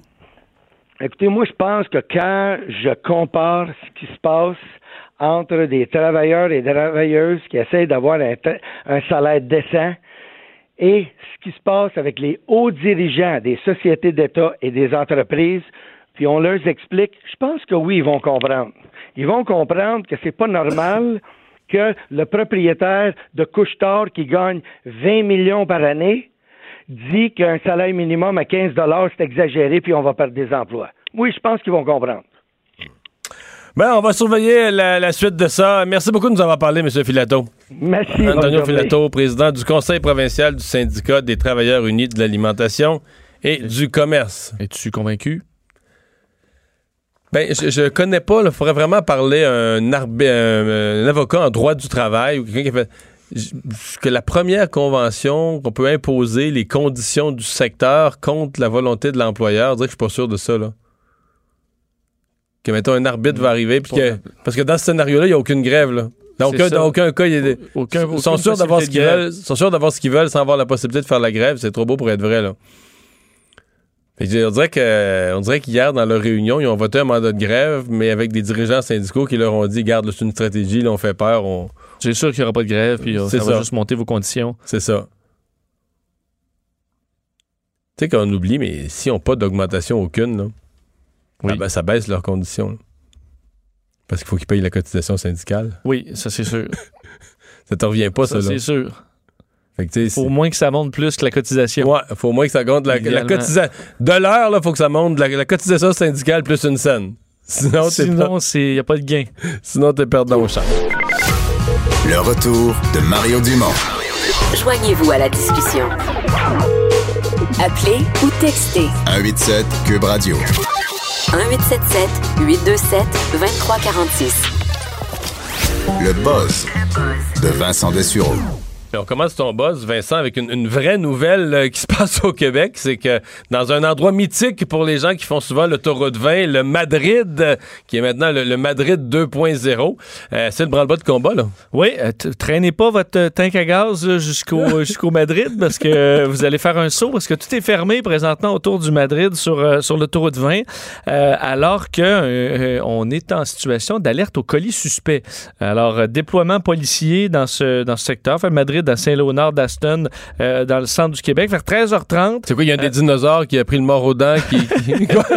Non, c'est un, un- un autocar dans lequel on a trouvé un colis suspect. Mais là, euh, je sais pas à quel point c'est suspect, là, d'une valise dans Mais un là, tout autocar. est fermé, la police, les artificiers. Ouais, je, suppose qu'on n'a pas pris de chance, là, où il y a peut-être des fils qui sortent d'une valise. Je, je peux pas. On parle vraiment de, à 13h30, un appel à la Sûreté du Québec, colis suspect dans un autocar, les passagers qui ont été évacués, l'aire de restauration aussi pour sécuriser Tout est fermé. le périmètre, tout est fermé. Euh, on envoie une équipe de techniciens en explosifs euh, et un maître chien. Alors, euh, Mais c'est plus pareil, le Madrid. Ça, ben, ça, ben, en fait, Non, c'est c'est pareil. des- c'est- J'ai- Moi, j'arrête beaucoup plus maintenant qu'avant. Ah, ben non, ben non, ben non. Ben non, euh, c'est plus rien, là. C'est des restos que t'as partout, là, un Saint-Hubert, puis je sais pas trop quoi. un Ben, McDonald's. ben oui. Sauf C'est que. Ben non, avant, il y avait un buffet. C'était le seul endroit, je pense, où il y avait de la poutine dans le buffet. Parce que dans un réchaud, une dans- panne dans un réchaud, là, dans la panne dans le réchaud, il envoyait plein de frites, puis du fromage là-dessus, puis de la sauce. Fait une pain- dégueulasse. Ben, c'est qu'il y a un point, c'est tellement dégueulasse que c'en est bon. Ça vient comme un- juste un- un- une masse quelque non. chose? Non, Parce non. que là, tu veux quand même qu'il y ait un peu, tu sais, des bouts de frites croustillantes encore. Au début, ça les frites pas c'est parce que moi, en politique, t'es jamais à bonne heure. là. Fait que j'avoue qu'une couple de fois, j'ai mangé de la poutine, là, fallait avoir le cœur accroché solide. T'étais pas sur le, sur le beat, là. non, non, c'était le reste, là, tu sais. Je mettons, elle avait été mis là, t'as une heure et demie avant. Puis ben, il restait un peu de chaleur qui arrive par le haut, là, par le Mais la lasagne aussi euh, était dans le même état, là. La lasagne, ça vient sèche. C'est que les barres de pâte puis de fromage, les là, petits c'est... bords secs, c'est c'est bien. Ce qui est dégueulasse, c'est la vieille pâte molle. Ouais. Non? Sais pas. Les mais- petits bouts le Mais reste. ça, c'était Mais- unique. La star, c'est plus rien. là. Ouais, mais je veux dire, aller euh, C'est mettre de l'essence, c'est beaucoup plus efficace parce que t'as beaucoup de, de oui, c'est vrai. Moi, je veux pas passer ma journée là. là. Puis les, les- les dinosaures, ils ont gardé, mais ils sont moins en évidence qu'avant. Euh, ouais, moi, ça, ça me dérange pas du tout. Non. J'avais pas un grand attachement pour moi qui fait la 20 Mais c'était l'atmosphère. là. Il n'y a pas d'atmosphère. Un, lieu unique, c'est un lieu unique. Après ça, ça devient un lieu comme les autres. Là, il y en a partout des affaires de même. là. Ben, des, ça dépend des beaux, des belles, ha- des belles haltes routières. Il n'y en a pas tant que ça. Là. Oui, c'est vrai. Je, te, le- je te le confirme. Mais euh, pour l'instant, on parle de. On oublie le Madrid le- pour l'après-midi. là. Ouais, puis je te dirais, le nombre de victimes est à zéro. Là. Tu parles de, de- De- le colis suspect. le colis là. On suspect, parle toujours d'un bilan à zéro pour cette valise oubliée dans un. un colis suspect. Des fois, c'est un enfant qui a oublié son lunch. Là. Ben, c'est ça. Les chances sont quand même plus de ce côté-là. Euh, piratage gênant pour les douaniers américains. Ouais, euh, peut-être euh, on, qu'on voit des cas de piratage, heureusement, qui sont sans trop de gravité, mais qui nous permettent d'avoir une réflexion sur, attention, la prochaine fois, ça pourrait être vraiment dangereux. Euh, la- un sous-contractant de, de la douane américaine qui s'est quand fait même une organisation paranoïaque, là, la douane américaine. Absolument. euh, qui, entre autres, sur leur serveur, garde énormément d'informations sur euh, monsieur et madame tout le monde qui passe euh, euh, les douanes. Un sous-contractant s'est fait pirater une base de données dans, lequel on retrouve, dans laquelle on retrouve des milliers de photos, entre autres, de, de plaques d'immatriculation de gens qui ont passé la frontière et des photos de voyageurs qui traversaient la frontière. Tu te fais prendre en photo, là, des fois, euh, par les systèmes. Ce sont ces, ces photos-là. On parle de euh, au moins, en fait, un peu moins de 100 000 voyageurs qui auraient vu leurs photos être compromises dans cette, ce cas de piratage. Et ce qu'on comprend, c'est que là, c'est double faille. C'est que, d'un, le sous-contractant avait aucunement le droit de télécharger ces, euh, donc ces lui, il pas supposé avoir ça. Il n'était pas supposé d'avoir accès à cette base de données, puis encore moins supposé se faire pirater pour que des pirates obtiennent toutes ces données-là. Heureusement, euh, ça contient pas de euh, numéro de passeport ou d'informations qui permettraient d'identifier les personnes sur les photos. Euh, mais c'est vraiment une, disons, c'est une faille sérieuse dans la mesure où on s'en va de plus en plus vers des, euh, des scanners biométriques, donc des façons de passer qui seront sur les- nos informations personnelles et, et physiques. La reconnaissance faciale euh, en est une autre, alors que ces bases de données-là soient piratables, ou du moins qu'on soit qu'il y ait du laxisme carrément dans ce que les sous- les sous-contractants peuvent faire, ben, il y a des inquiétudes. Mais heureusement, quand il y a des alertes comme ça, ça permet de renforcer les, les, les- les moyens Ouais. de défense avant qu'il y ait vraiment des informations critiques. Alors, sachez peut-être que votre photo, si vous êtes allé en Floride, euh, est euh, dans les mains de pirates, mais ça, vous en mettez déjà plein sur Facebook de vos photos, alors. pas si grave. Euh, tu vas nous apprendre un nouveau mot, là, je le sens. Oui, euh, Un chronotype. chronotype. Mais non seulement un, mais deux chronotypes. Deux nouveaux deux chronotypes. nouveaux chronotypes. Parce qu'il y en avait deux chronotypes euh, connus. Euh, Mais Qu'est-ce que chronotype? Parce que chrono, c'est temps, là. Chronos, c'est Ouais. temps. Type, type de temps. Quoi type en fait, c'est est-ce que tu es une personne de matin ou de soir? Ah! Moi, je suis une personne. Ben là, ça, c'est le drame de ma vie, là. C'est t'es de Moi, je soir. suis totalement une personne de soir, puis depuis 9 ans, 10 ans, je me lève totalement tôt le mat très tôt le matin. Fait que. Bon, les- les- pour décrire la personne de soir, t'es supposé avoir Quand j'étais euh, à l'université, un devoir de maths, je le commençais à minuit, là. Puis là, je le faisais plus Moi, vite, puis ça allait, complètement l'inverse, ça allait bien, puis. Moi, je me levais à 5 heures pour étudier.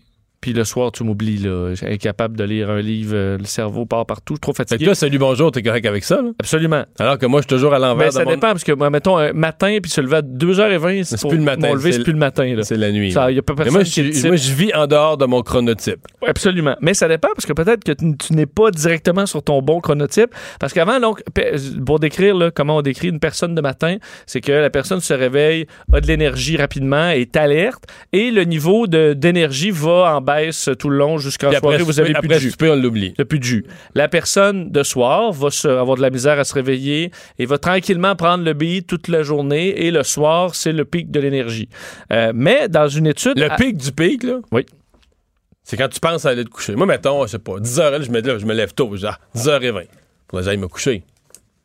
Puis là, ça ferait plus, le monde. là. ah, là, ça a plus de bon sens, là. Là, je commence à écrire sur une chronique du lendemain, j'ai des idées, je pense toujours, je me faire juste un petit paragraphe, me partir, j'en écris sept. Tout marche, tout part, tout ça. Le soir, si je pense à aller me coucher, c'est infini, là. Des projets. vas avoir de la misère à dormir. Ben là, je suis moins pire qu'avant, mais c'est ça que c'est pas dans ma nature. là. Ou tu te couches, là, tu commences, puis la manée, t'as une idée qui te vient. Non, là, j'essaie de pas. Non? Non, Ok, non. t'essaies pas de faire non, ça. non, Parce que euh, dans une étude belge auprès de à peu près 1300 Mais c'est quoi, il y a deux nouveaux chronotypes. c'est que euh, auprès donc, de, de- des gens de 12 à 90 ans, on est allé étudier un peu leur, leur système de- d'énergie et de sommeil au fil de la journée pour se rendre compte qu'il y en- il y en aurait deux autres euh, des chronotypes. Donc, des gens de nuit puis des gens d'après-midi, c'est quoi? En fait, t'as des afternooners, Afternoon, c'est l'après-midi. gens l'après-midi, et des... Ah, euh, eux sont ni top le matin, ni top le soir. En fait, les afternooners, si pour vous décrire, euh, vous êtes ceux qui avaient le plus de misère à vous réveiller.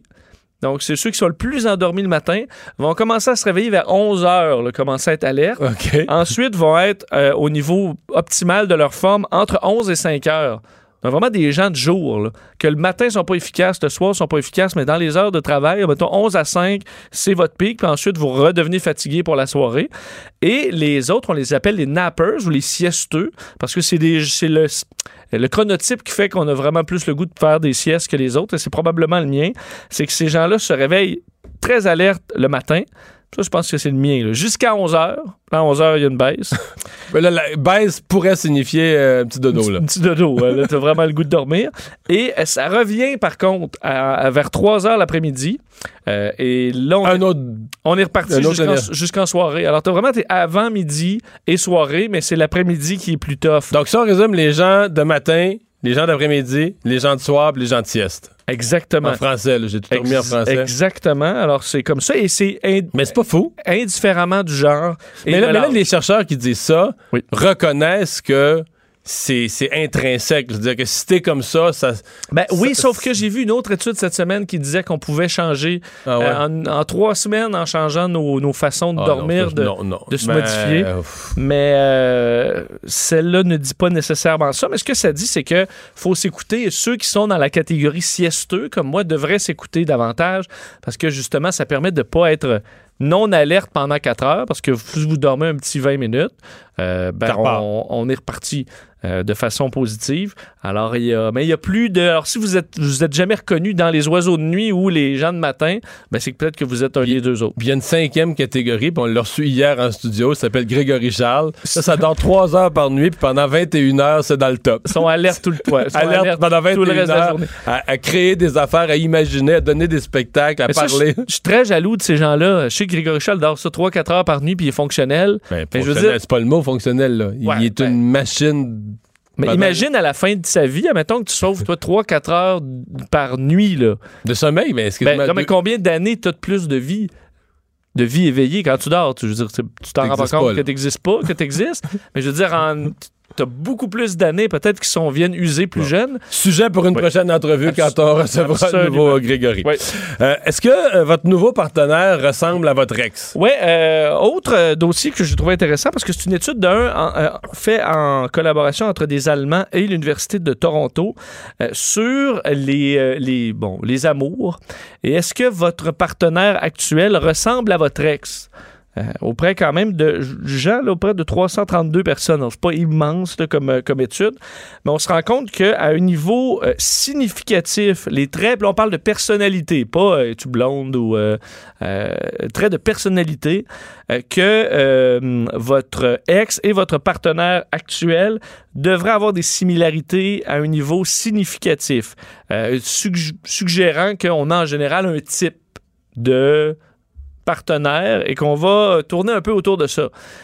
Il y a quelques explications, par contre, et quelques bémols que les, les, euh, les scientifiques font. Le premier, les gens qui sont très extravertis, eux se promènent un peu plus. Alors, Ceux qui sont très extravertis vont avoir en général ben, des blondes ou des chums, mais de styles de personnalité plus variés. Ceux qui sont introvertis, c'est plus stable. là. En termes, vous allez toujours être un peu dans la même personnalité. Comme faiblesse de l'étude, et eux le reconnaissent, c'est que le côté environnemental aussi, c'est qu'on dit, et des fois, là, tu te tiens juste avec des gens à peu près similaires. Si t'es dans un milieu de vie très précis, euh, classe sociale très précise, euh, tu fais un sport, ou tu sais, ça se peut que les gens que tu rencontres, ce soit à peu près Ouais. des gens Puis tu finis par euh, tomber en amour avec quelqu'un que tu as rencontré, là. Exact. Et l'autre point que celui que j'ai trouvé intéressant, c'est que, admettons que tu passes trois ans avec euh, une, une partenaire, ben, avec ce style de personnalité-là, tu acquiers des, des skills ou des, des, Ah, des des talents, aptitudes des pour- aptitudes. Pour gérer ses défauts, pour... Exactement, Ouais. ou pour séduire, ou pour tu, tu sais, tu connais déjà un peu ce style-là et la personne, donc tu es déjà habile. Alors en séduction, après, si tu retrouves le même style de fille ou de gars, ben tu as déjà une longueur d'avance. Alors ça facilite de La retomber dans la même affaire parce que vous avez déjà les, euh, les capacités pour. Hey, tu nous as parlé beaucoup de la série euh, Tchernobyl. Euh, la, la- la nouvelle du jour, c'est que le tourisme euh, dans cette région dévastée, il faut le dire, mais le tourisme est tout à coup en augmentation. Oui, et j'avais déjà voulu aller voir, moi, visiter Pripyat, la ville, une des villes les plus affectées, là, fermée depuis, depuis 1986, après Il y les a encore une zone, oui, il y a sûrement une zone qu'on peut pas visiter, on peut pas aller. Là. Absolument, mais c'est des zones plus précises. Je vais te dire quelques-unes. Mais je voulais aller visiter ça il y a plusieurs années, peut-être une dizaine d'années parce que ça m'intéressait ce dossier-là. Et euh, je m'étais informé un peu. J'avais été surpris de voir qu'il y avait déjà des tours d'organiser. Évidemment, tu peux pas aller juste te promener là euh, comme tu veux pour camper. C'est des tours en général euh, qui, sont, qui sont guidés, là, petit autobus et tout ça. Ils vont te faire visiter les endroits. Mais là, depuis la sortie de cette série qui a été extrêmement populaire à la grandeur du monde, on parle d'un boom là, au niveau du tourisme et des activités qui sont guidées là-bas. on parle, entre autres, d'une augmentation de bon, ben, plus, plus de 35% euh, chez certaines, euh, certaines compagnies qui font des tours là-bas. Il dit les gens écoutent la série, puis on dirait qu'ils nous appellent pour, prendre l'avion et, s'en venir parce qu'ils ont, été fascinés. Pripyat est à 110 km de Kiev. Il faut dire que c'est des coins où on va pas nécessairement euh, beaucoup. un des endroits les plus pollués quand même du, monde. Alors, on le visite en général avec un, un guide. on parle d'une... on peut entrer dans une zone d'exclusion qui couvre quand même 4000 km euh, certains endroits, par contre, entre autres le parc de véhicules, euh, de véhicules abandonnés, tous les véhicules qui ont servi à, transporter euh, des, matériaux radioactifs ou à aller nettoyer les rues, on a mis ça dans un grand champ. Ce coin-là, on peut pas y aller, mais dans d'autres coins, c'est possible. Et c'est un peu, oui, c'est un peu lugubre, mais tu sais, se retrouver dans une ville qui n'a pas bougé dans le temps depuis 1986, ça. doit quand même être très spécial. Alors, il y a de plus en plus d'intérêt pour, euh, pour ça. Et euh, entre autres, la, la nouvelle, euh, le nouveau toit sur Tchernobyl qui a été fait à coût de milliards, si je ne me trompe pas, par entre autres une entreprise française. Euh, c'est gigantesque. C'est comme un toit de stade qui a été installé un petit peu plus loin et transporté sur rail pour pas qu'on construise par-dessus le, réacteur pour que les gens s'irradient. Donc, c'est une structure qui est très imposante. On peut se retrouver à 300 mètres euh, de cette nouvelle structure carrément au réacteur. Alors, c'est une visite quand même intéressante. Et on dit que la question principale des touristes, c'est est-ce que c'est dangereux? Et on dit non, c'est à peu près l'équivalent d'un euh, rayon X. Donc, si vous allez passer un rayon X, c'est le niveau de radiation que vous allez avoir si vous allez faire une visite euh, là-bas. Mais ça dit en même temps qu'on ne pourrait pas rester là. Ce serait pas bon d'aller le visiter tous les jours. Non, parce que tu aurais comme un rayon X tout le temps, puis à un moment donné, ça devient, euh, ça devient dangereux. c'est surtout qu'il y a des endroits où tu as des, poches de radiation. C'est là qu'il faut pas que tu ailles, entre autres. C'est pour ceux qui se promènent toujours avec des compteurs euh, gégères pour être capable de, de, éviter ces coins-là. Mario Dumont. Il s'intéresse aux vraies préoccupations des Québécois. La santé, la politique, l'économie. Jusqu'à 17. Le retour de Mario Dumont. La politique, autrement dite c'est devenu, Vincent, une euh, partie importante du budget de bien des gens, la facture de cellulaire et la facture d'Internet, de, services de connexion Internet. Euh, le NPD qui veut faire baisser ça au Canada. Oui, parce que c'est sûr, quand on voyage à l'extérieur, on se rend compte qu'on n'est pas dans les services les plus compétitifs, euh, effectivement. Et le NPD souhaite plafonner le prix des services euh, de téléphonie cellulaire, ce qui va baisser d'à peu près 10 par mois selon euh, leurs analyses, euh, entre autres parce que selon eux, puis c'est 10 par mois chacun, Internet et oui, je pense que oui. Oui, oui. Et on dit que maintenant c'est rendu une nécessité. Puis veut, veut pas la connexion Internet, on, on le sait, puis au téléphone, ça devient ça devient très important, je pense, pour la, la, vie des gens. Et vu que c'est une, une enveloppe importante, ben, de faire baisser ça au niveau un petit peu plus moyen du reste du monde, ce serait peut-être intéressant. Alexandre Boulris, député de Rosemont, la petite patrie, lieutenant pour le NPD au Québec, qui est avec nous. Bonjour, M. Boulris. Bonjour, M. Dumont. On dirait que c'est trop beau pour être vrai quand un parti politique se lève comme ça et dit Tiens, moi, je vais prendre euh, ce qui est offert comme service par des entreprises privées et faire baisser la facture. Mm-hmm. Oui, ben, je pense qu'il y a beaucoup de gens qui vont trouver ça très intéressant parce qu'on paye euh, au Québec et au Canada des prix qui sont vraiment au-dessus de la moyenne euh, des, des, des, pays avec lesquels on peut on peut se comparer. Là, j'ai un tableau devant moi, par exemple, pour un, un cellulaire, 900 euh, appels par mois, puis 2 gigabits. Au Canada, la moyenne, ça va être 58 dollars, alors qu'on regarde l'Australie, c'est 19 dollars, et puis l'OCDE, en moyenne, c'est 36 dollars. et là, on, nous a toujours dit que c'est parce qu'on a un grand territoire là, au Canada, puis ça prend beaucoup d'antennes cellulaires, on a un territoire complexe à couvrir. Oui, mais l'Australie, c'est pas petit petit non plus, puis on pourrait avoir un prix que je pourrais vous sortir avec les États-Unis qui sont pas mal euh, presque aussi grands que, nous autres. Alors, c'est sûr que je vais pas faire des comparaisons avec la Belgique ou le, Luxembourg, là, euh, et, on est conscient, on est conscient de ça, mais on paye quand même beaucoup plus que tout le monde pour nos cellulaires puis notre Internet. Ça fait des années que les conservateurs, les libéraux, ça traîne les pieds là-dedans. Ils n'osent pas se tenir debout face aux, grandes compagnies. Des grandes compagnies qui, disons-le, là, euh, en, 1900, euh, en 2017, euh, ont eu un taux de profit de 38% C'est des compagnies extrêmement rentables, puis c'est les consommateurs qui payent pour ça. Là. Mhm. De quelle façon un gouvernement, parce que bon, on a quand même un, marché privé techniquement qui est censé être mhm. concurrentiel. Là, quand on va dans un centre commercial, ils sont tous là, ils sont tous là dans des kiosques différents. Ils devraient se concurrencer pour se, se battre sur le prix jusqu'à la dernière scène? Il devrait le faire. Ce qu'on s'aperçoit avec les années, c'est que euh, les, les, efforts qui ont été faits par les gouvernements précédents ont pas bien fonctionné. Euh, nous, on est d'accord avec le fait de dire qu'il faut ouvrir à plus de concurrence, notamment sur euh, les accès à l'Internet. Mais là, je parle de plus de petites compagnies régionales pour être capable de, de câbler, euh, de, de, de, brancher les gens sur Internet à, large bande, à haute vitesse. Mais en ce qui concerne les cellulaires, ça marche pas. Et là, nous, on a regardé qu'est-ce qui se fait ailleurs. Puis là, on a pensé à l'Angleterre, euh, l'Australie, puis les États-Unis. Et il y a des techniques effectivement, on est capable de faire des comparatifs à l'international en prenant en compte les, certains enjeux régionaux, puis on fait un plafonnement des prix, c'est-à-dire que vous ne pourrez pas aller au-dessus de ça. Si vous voulez faire de la concurrence, vous pouvez quand même aller en dessous. Et on se base sur le modèle qui existe pour les médicaments euh, de brevet au Canada. Ce système-là existe pour les médicaments brevetés. On pense qu'on peut le faire pour les compagnies de, de cellulaires, puis il y a d'autres pays qui l'ont fait. Puis ça fait quand même 10 piastres par mois. Puis c'est 10 piastres par mois par appareil. Là. Chaque cellulaire... votre promesse, c'est ça. Pour, pour, bien la comprendre, c'est 10 piastres de moins pour la connexion Internet, puis 10 piastres de moins par cellulaire. Par cellulaire, effectivement. Donc, la famille, de quatre, la, famille de quatre qui ont une connexion Internet à la maison, puis que les quatre membres de la famille ont un cellulaire, c'est 50 pièces de moins. C'est 50 pièces de moins, puis si vous avez un chalet, c'est 60 pièces de moins. Bon, c'est vrai. Faut pas l'oublier. Euh, Faut pas l'oublier. le, le, le l'argument de, de, va dire, de l'intervention gouvernementale, parce qu'on l'a déjà entendu des entreprises privées, il dit quand, quand le, gouvernement vient nous interdire de fixer le prix qu'on veut, ben, le service va se dégrader. Je veux dire, on va l'offrir, le service à moindre prix, mais on n'investira plus dans les meilleurs tours cellulaires, on n'investira plus dans le, je sais pas, mais la prochaine génération, la fibre mm-hmm. optique de qualité dans des régions éloignées, etc. Le craignez-vous, c'est qu'il y a une, une perte de qualité de service? Non, parce que le, taux de, de, de, profitabilité puis de rendement de ces compagnies-là est tellement grand qu'ils vont encore avoir largement les moyens d'être capables d'investir dans leur réseau. Euh, puis on pourra aussi ouvrir à la concurrence, notamment pour les petites entreprises régionales, pour qu'ils soient pas obligés de se battre pour créer des nouvelles infrastructures. On veut pas qu'il y ait deux tours de cellulaire dans une cour, dans un village. On veut pas qu'il y ait deux câbles de fibre optique également.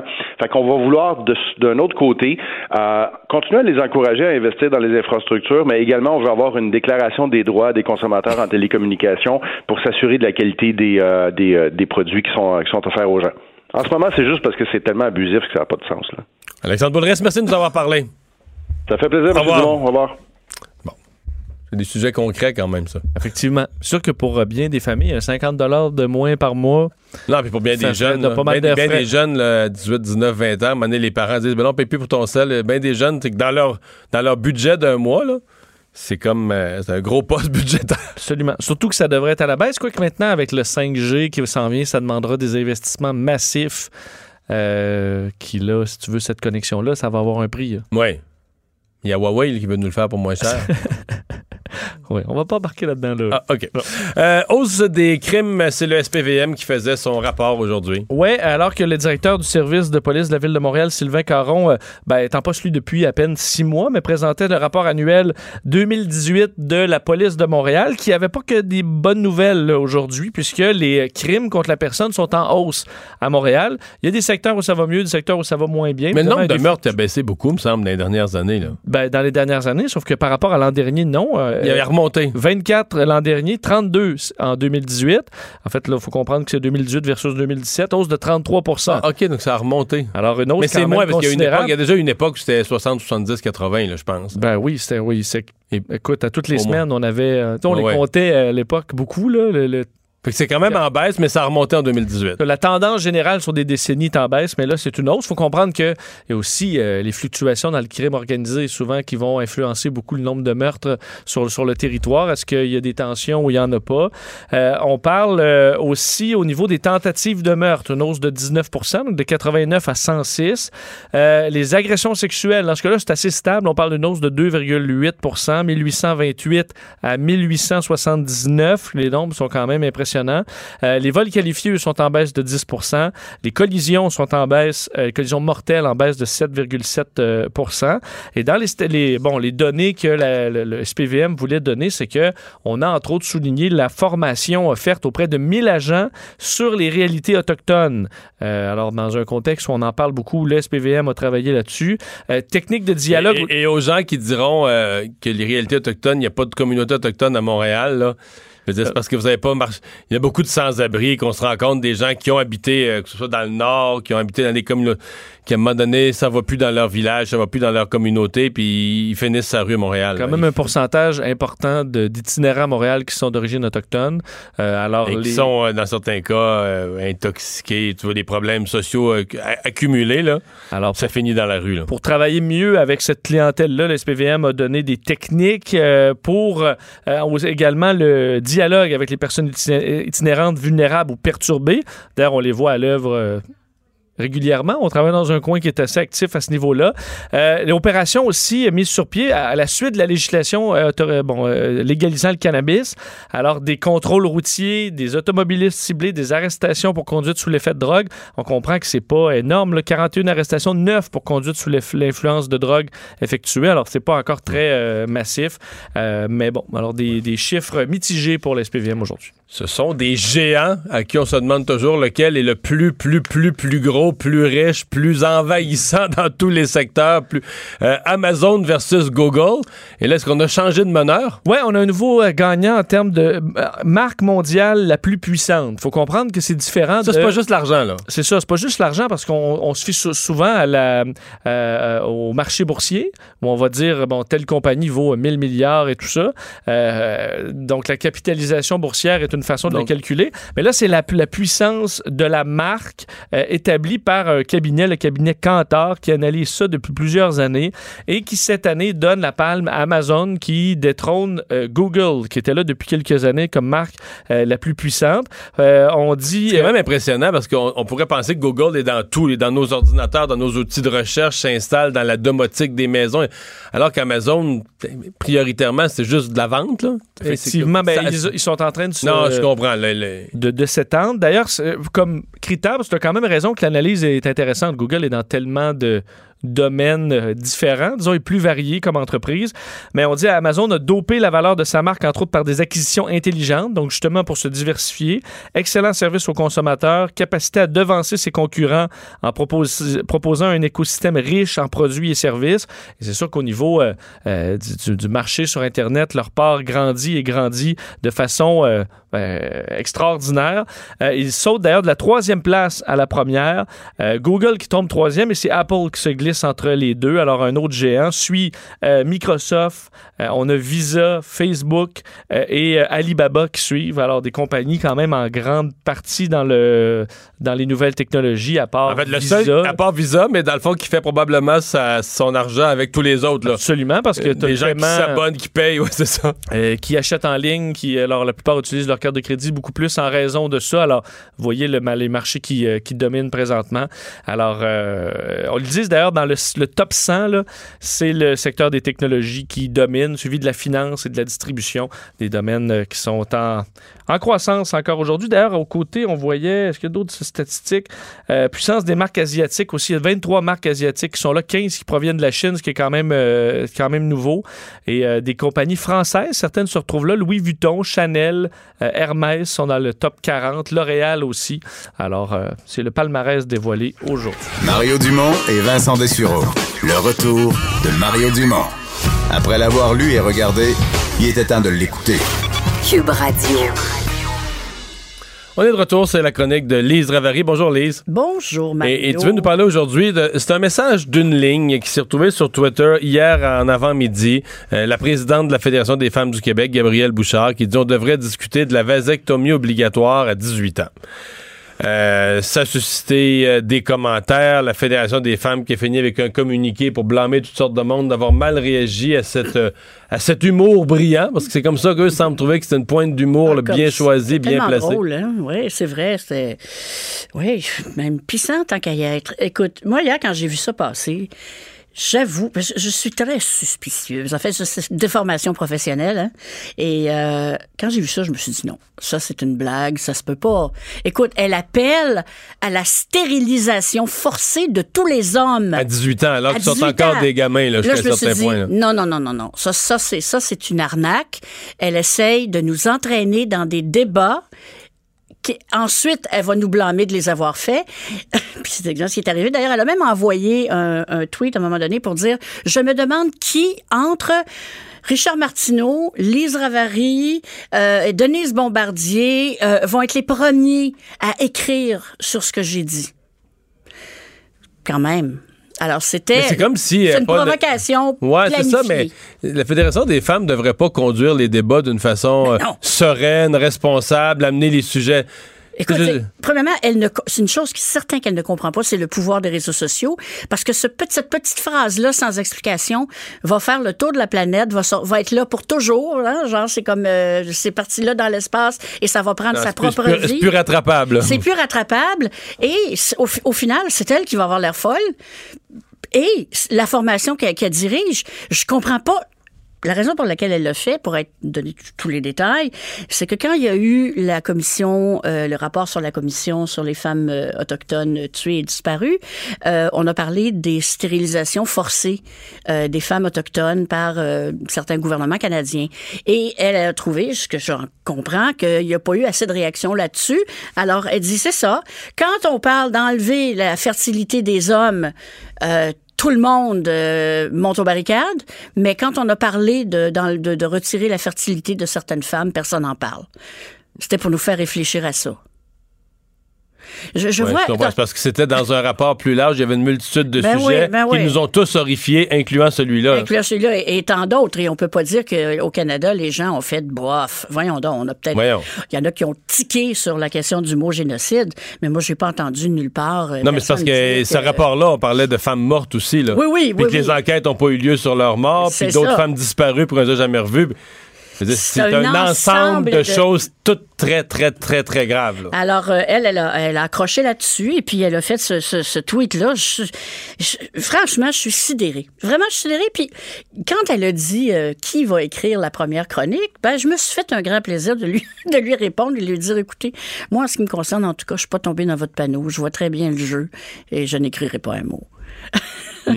C'est- Mais- mais- mais ça va des- pas bien, la Fédération Mais des, des femmes, femmes du vont devoir écrire. Je comprends qu'on ne va pas écrire sur cette bébelle-là, mais des femmes vont devoir, l'ont déjà fait, ils vont devoir écrire sur la Fédération des femmes du Québec. D'abord, le nom, le nom moi, m'a toujours, toujours trouvé ça gros, là. Mm. Puis je trouve que t'appeler la Fédération des femmes, le poids que tu portes, faut que tu sois solide sur des sujets consensuels où tu es sûr que tu Mm. représentes une forte, une solide majorité de femmes des villes, des régions. T'es la Fédération des femmes du Québec, Tu là. représentes, t'es la voix quasiment officielle des femmes du Québec. Fait que tu peux pas représenter des sous-groupes de groupuscules, de milieux urbains, pis tout ça, là. Ça peut pas être ça, là. elle, ce qu'elle dit quand elle a été quand elle est entrée en, fonction, c'est que oui, c'est vrai qu'elle veut s'intéresser à la marge, ça elle l'a écrit, euh, les femmes qui vivent à la marge, alors la prostitution, les, personnes trans et ainsi de suite, parce qu'elle croit que euh, si on règle ces problèmes-là, ça va être plus facile d'arriver aux problèmes plus euh, plus terre à terre, plus euh, quotidien. Moi, personnellement, je trouve que ça tient pas debout là, mais c'est sûr que ce groupe-là, écoute, ça a été créé par Thérèse Casgrain. Je me rappelle de la photo avec elle. Avec Mais ça, c'était une fédération de fédérations. Mais c'est une fédération, c'est ça. Il y a des membres. il y avait, dans les régions, il y avait toutes sortes de groupes. La FEAS, en ville, il y avait des plus militants. Il y avait des femmes de l'agriculture. Il y avait des, Mm. De maisons de femmes pour les femmes battues. Mais on a dit toutes ces associations-là, s'ils avaient un point de jonction où le dénominateur commun, c'est d'être femme. Du, corrige. Essentiellement, c'est ça. Bon, mais Oui. là, là c'est plus ça, il y a des groupes qui débarquent. Puis il y a des groupes, je pense, qui débarquent pas parce qu'ils se souviennent plus qu'ils en font partie, là, parce qu'ils débarqueraient, là. En tout cas, il y a une autre, euh, y a une autre association, en fait, féministe. En parallèle, En qui- parallèle, la- la- pour des PDF, pour les droits des femmes du Québec, qui, qui montent. Et je pense qu'ils vont prendre euh, probablement pas mal de clientèle parce que bon, c'est un discours qui est moins polarisant. Parce qu'à la Fédération des femmes du Québec, depuis, euh, en fait, la dernière fois qu'on, où il n'y a pas eu de scandale, essentiellement, c'est à l'époque de, euh, Françoise David. Après, il y a eu des problèmes. Il y a des, des- présidentes qui ont démissionné parce qu'il y avait trop de lesbiennes, puis il y en a d'autres qui ont démissionné parce toutes sortes d'affaires de, de, de, de petites querelles intestines. Euh, là, maintenant, les querelles intestines sont sur la place publique. Je, je trouve ça très... Mais c'est aussi la difficulté, parce qu'à travers les querelles intestines, c'est aussi la difficulté d'être capable de mettre sur la table des enjeux rassembleurs. Ben oui, c'est sûr. Et c'est pas parce qu'il manque les, en- les enjeux rassembleurs. La question du- des, des salaires, c'est pas tout à fait réglé. En fait, dans certains milieux, ça l'est pas du tout. Euh, la présence des femmes, c'est les conseils d'administration. Mais la, la Fédération des femmes du Québec, telle qu'elle est maintenant, est tellement à gauche que pour eux, une femme qui s'en va dans un conseil d'administration, c'est quasiment une traître. C'est le mal. là. Si tu vas dans, le- la- si tu vas dans le monde des affaires, Oui, tu t'associes au mal. j'avoue que je l'ai déjà, euh, que j'ai déjà entendu des féministes très connues, euh, médiatisées. Je, je les nommerai pas parce que vraiment pas leur euh, qui, qui ont dit à la radio à un moment donné que pour elles, les femmes qui s'accomplissaient dans le milieu professionnel des affaires, ben c'était pas vraiment des féministes. Il y a certains milieux dont les femmes, euh, les vraies féministes devraient Ils sont se. pauvres. Hein? Sont Ils pas pauvres. ah oui. Ils sont pauvres et n'ont pas de pouvoir. Ça, c'est. Là, Hein? là, on a. Là, on Ah, est- Là, on avance. hein? Ils ont du pouvoir dans leur petit groupe, leur petit cercle à elles, fermé. Il y a tellement de choses à faire, il y a tellement de trucs. qui- On- bon, moi, je pense pas qu'ici, on va se faire retirer le droit à l'avortement demain matin, même peut-être pas après-demain matin. Mais il y a des choses sur lesquelles il faut garder un œil, puis analyser froidement. Mais c'est tout le contraire. C'est on lance, elle lance des bombes, elle en lance assez régulièrement. Celle-là, ça a été probablement la plus celle qui a explosé le plus fort. Mais euh, c'est pas la première fois que que la présidente. euh, Puis tu sais, je Mais dirais. là, est-ce qu'elle a. Mettons, euh, cet après-midi, à cette heure-ci, elle est-ce qu'elle coche succès, là? Ah oui. Succès, oui. Elle a Ah oui, oui, oui. attiré l'attention. Elle coche succès. euh, elle, et je pense qu'elle part en vacances. Elle, elle nous disait là, qu'elle part en vacances euh, pour l'été. Hein, c'est c'est une belle job. Présidente de la Fédération des femmes du Québec. euh, Avec le, le sentiment du, euh, du du devoir, devoir, accompli. du devoir accompli. Euh, mais faut pas oublier une chose, c'est que quand la présidente précédente est partie, une autre qui en avait ras-le-bol de comment ça se passait, euh, il y avait personne à part Mme Bouchard comme candidate à la présidence. Alors, elle est entrée présidente par défaut. Hmm. Qu'il ne doit pas y avoir un grand. Il y a beaucoup de femmes qui sont parties. Bon, évidemment, tout le côté controversé, à savoir est-ce qu'une femme trans, euh, c'est une vraie femme et est-ce qu'une femme trans. Mais moi, j'avoue, peut- quand c'est arrivé sur le coup, j'ai dit, ah, c'est maintenant, c'est accepté. Puis c'est une femme, c'est une femme.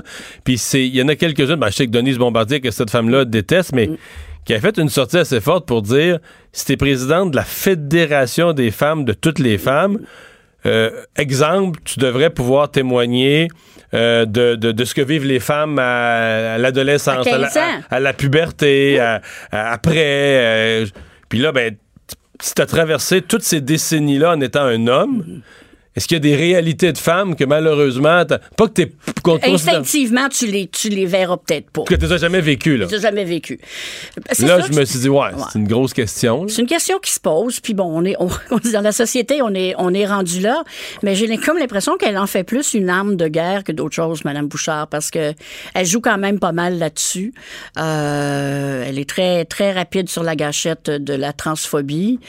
Euh, je trouve que ça ajoute un, un élément, puis je dis pas qu'il n'y a pas une cause là, c'est la situation des trans au Québec là et partout dans le monde, c'est vraiment une situation euh, tragique, très difficile. Pas à cause de la transformation ou de leur choix de vie, Mais- mais- ce sont des gens qui, malheureusement, ont des parcours de vie qui sont souvent sont complexes. extrêmement Mais difficiles. le, le Québec doit être dans le top 10 des endroits où ça se vit sereinement. Ah, ben mieux que, je suis sûr que ça se vit mieux qu'en Alabama. Ben, Hein? Puis aux États-Unis, Au ils, veulent les euh, exclure de l'armée, puis tu comprends. Oui, ben c'est fait d'ailleurs. Hein? Non, ouais, non, c'est pour ça que je te dis que- Contre l'avis du Pentagone et des hauts gradés de l'armée qui disent que ce sont d'excellents soldats, là, tu sais. Que... Donc, c'est sûr que ça amène une dimension à ce débat-là. Tu peux te dire, est-ce que c'est une dimension qui touche les femmes fédérées du Québec ou si c'est vraiment euh, un, un épiphénomène ou tu sais qu'il y a- moins. C'est pas. On fait du crime qu'on fait attention, hein? Ouais, mais. Mais c'est correct qu'on fasse attention. mais, mais- mais même si elle faisait si elle faisait aussi attention à dire bon ben moi voici ma réalité, je veux la porter, mais maintenant ma fédération dans son ensemble doit porter des grandes causes. Ça veut pas dire que tu ne porteras plus du tout celle-là, mais dans ton ensemble, on va dire dans, dans ton jeu de cartes là, de toutes tes revendications, tu vas essayer d'en avoir des peut-être plus spécifiques à certains groupes de fans, d'autres Oui, plus larges. euh, Mais moi les plus larges, je les vois plus. Excuse-moi, là, les plus Ben, larges. Il y en a encore, il y en a encore. Mais portés par la Fédération des femmes de façon proactive? Ben, ou- Euh, on y avoir à quelque part. on est quoi? il dit il doit en avoir à quelque Il doit part. en avoir à quelque part, mais on les sait plus. on est- Non, mais on est, de toute façon, on est tellement sens- une société qui est en fragmentation que chacun son petit bobo, puis chacun veut son, son petit moment d'antenne, puis chacun veut. Puis c'est un peu normal, sauf que malheureusement, la société ne fonctionne pas comme ça. Merci, Lise. Ça me fait grand plaisir. Le retour de Mario Dumont, l'analyste politique le plus connu au Québec. Cube Radio. Et notre prochain invité sort tout juste d'une conférence de presse. Jean-François Routier est commissaire au lobbyisme et présentait cet après-midi toute une série de recommandations pour moderniser euh, le, le- le travail de lobbyisme, la loi sur la transparence et l'éthique en matière euh, de lobbyisme. Bonjour, Monsieur Routier. Bonjour. Et je vais vous dire, moi, je suis en onde. D'habitude, j'ai toujours lu sur ce que nos invités ont fait, mais là, c'est tellement à chaud. Vous sortez de conférence de presse, j'ai rien vu, je suis obligé de vous poser comme question. Qu'est-ce que vous avez proposé? Alors, écoutez, ce qu'on a proposé, euh, c'est c'est un rapport qui contient deux parties. Euh, un diagnostic de la loi actuelle euh, qui a été adoptée en 2002, euh, qui, qui fait état de- des enjeux, des problématiques qui ont été vécues dans les 17 dernières années avec cette loi-là, et un énoncé de principe qu'on a euh, en fait euh, fait à partir des recommandations qui ont été formulées par euh, de nombreuses organisations internationales et par une révision complète, je dirais exhaustive de la législation euh, dans plusieurs plusieurs euh, juridictions en matière de lobbyisme pour voir c'est quoi les meilleures pratiques en matière d'encadrement du lobbyisme. Comment on peut moderniser, comment on peut ramener notre loi euh, à, un stade en 2020, si vous voulez, en 2019, euh, à, un endroit où elle serait vraiment euh, un outil précurseur en matière d'encadrement du lobbyisme qui favoriserait davantage une divulgation en temps réel. Quand vous dites une divulgation en temps, en temps réel, vous voulez dire quoi? Par rapport, mettons, à quelqu'un qui va agir comme, comme lobbyiste dans un dossier. Parce que là, présentement, les gens peuvent s'inscrire après coup, c'est ça? Ben, en fait, présentement, ce que, ce que la loi prévoit, c'est des délais de 30 à 60 jours pour inscrire une activité après, qu'elle a été euh, effectuée. Euh, nous, nous, ce qu'on souhaite, le projet de loi 6, en fait, va nous a transféré euh, la- la- l'administration du registre. On va construire une nouvelle plateforme, mais euh, ce qu'on souhaite, c'est d'arriver à une divulgation qui est beaucoup plus rapide, mais aussi une divulgation qui est fondée sur la pertinence de l'information pour le citoyen. Parce que le citoyen est inondé d'informations aujourd'hui et, c'est difficile de savoir qu'est-ce qui est vraiment pertinent dans les activités de lobbyisme qui sont effectuées. Euh, Et quand est-ce que c'est pertinent? On a différents freins aussi qui sont dans notre loi actuelle, comme la, notion de partie importante, qui fait en sorte qu'on perd euh, une grande partie des activités qui sont pertinentes parce lobby- par exemple un lobby d'entreprise ou d'organisation n'a pas à, s'inscrire tant et si longtemps qu'il n'en fait pas pour une partie importante de son emploi. C'est des enjeux fondamentaux. Puis je pense que c'est important qu'on se re-questionne aujourd'hui sur euh, c'est quoi les fondements en fait qu'on souhaite avoir dans une nouvelle législation. Avez-vous l'impression que les choses ont changé? euh, bon, parce que votre loi a été implantée au début, c'était tout nouveau. Depuis toujours, il y avait des gens qui faisaient des qui faisaient du lobbyisme, qui faisaient des représentations auprès des gouvernements, mais qui n'avaient pas, euh, qui pas à s'inscrire comme tel. On le faisait, on le faisait. Euh, là, euh, maintenant, il y a tout un encadrement de ça. Avez-vous l'impression quand même que la société a commencé à s'habituer, que les, euh, les, les- les- comme on dit, qu'il y, y a une espèce de mode d'opération naturel qui s'installe? Euh, je pense qu'il y a eu une grande amélioration à travers le temps. Effectivement, euh, d'ailleurs, le- le- le- les inscriptions au registre euh, des lobbyistes ont toujours vu une croissance. Bon, c'est sûr que dans les dernières années, on a peut-être atteint un, certain un certain plateau. Euh, reste que, oui, il y a beaucoup plus de sensibilisation qui a été effectuée, Puis dans les dernières années, moi, je perçois aussi une meilleure acceptation quand même des activités de lobbyisme. Reste que c'est une activité qui est perçue de façon généralement assez négative. Alors, on veut aussi travailler là-dessus sur un changement de culture parce que, comme vous l'avez dit, le lobbyisme, ça existe depuis toujours et ça continuera d'exister. La question, c'est comment on fait pour informer les citoyens, parce que c'est une loi d'accès à l'information, essentiellement. Alors, comment on fait pour informer nos citoyens en temps réel de ce qui est pertinent pour eux? C'est vraiment ça la question. Puis c'est un peu l'énoncé de principe dans les faits propose 34 principes qui, selon nous, nous mèneraient à, cette divulgation de, pertinence. Mais il y a eu une amélioration euh, et, je pense une plus grande sensibilité aussi de la part des titulaires de charges publiques au sein de nos institutions publiques. Aujourd'hui, je pense qu'ils sont conscients que euh, l'encadrement du lobbyisme, c'est une façon de, euh, de gérer aussi le risque décisionnel au sein de leur institution. Mhm. Donc là, vous avez déposé aujourd'hui une série de recommandations pour moderniser la loi. Euh, on, va où à partir de là? C'est-à-dire que c'est euh, des recommandations que le gouvernement doit, doit prendre en délibéré, qui, sont, qui deviennent à l'étude euh, pour amélioration de la loi?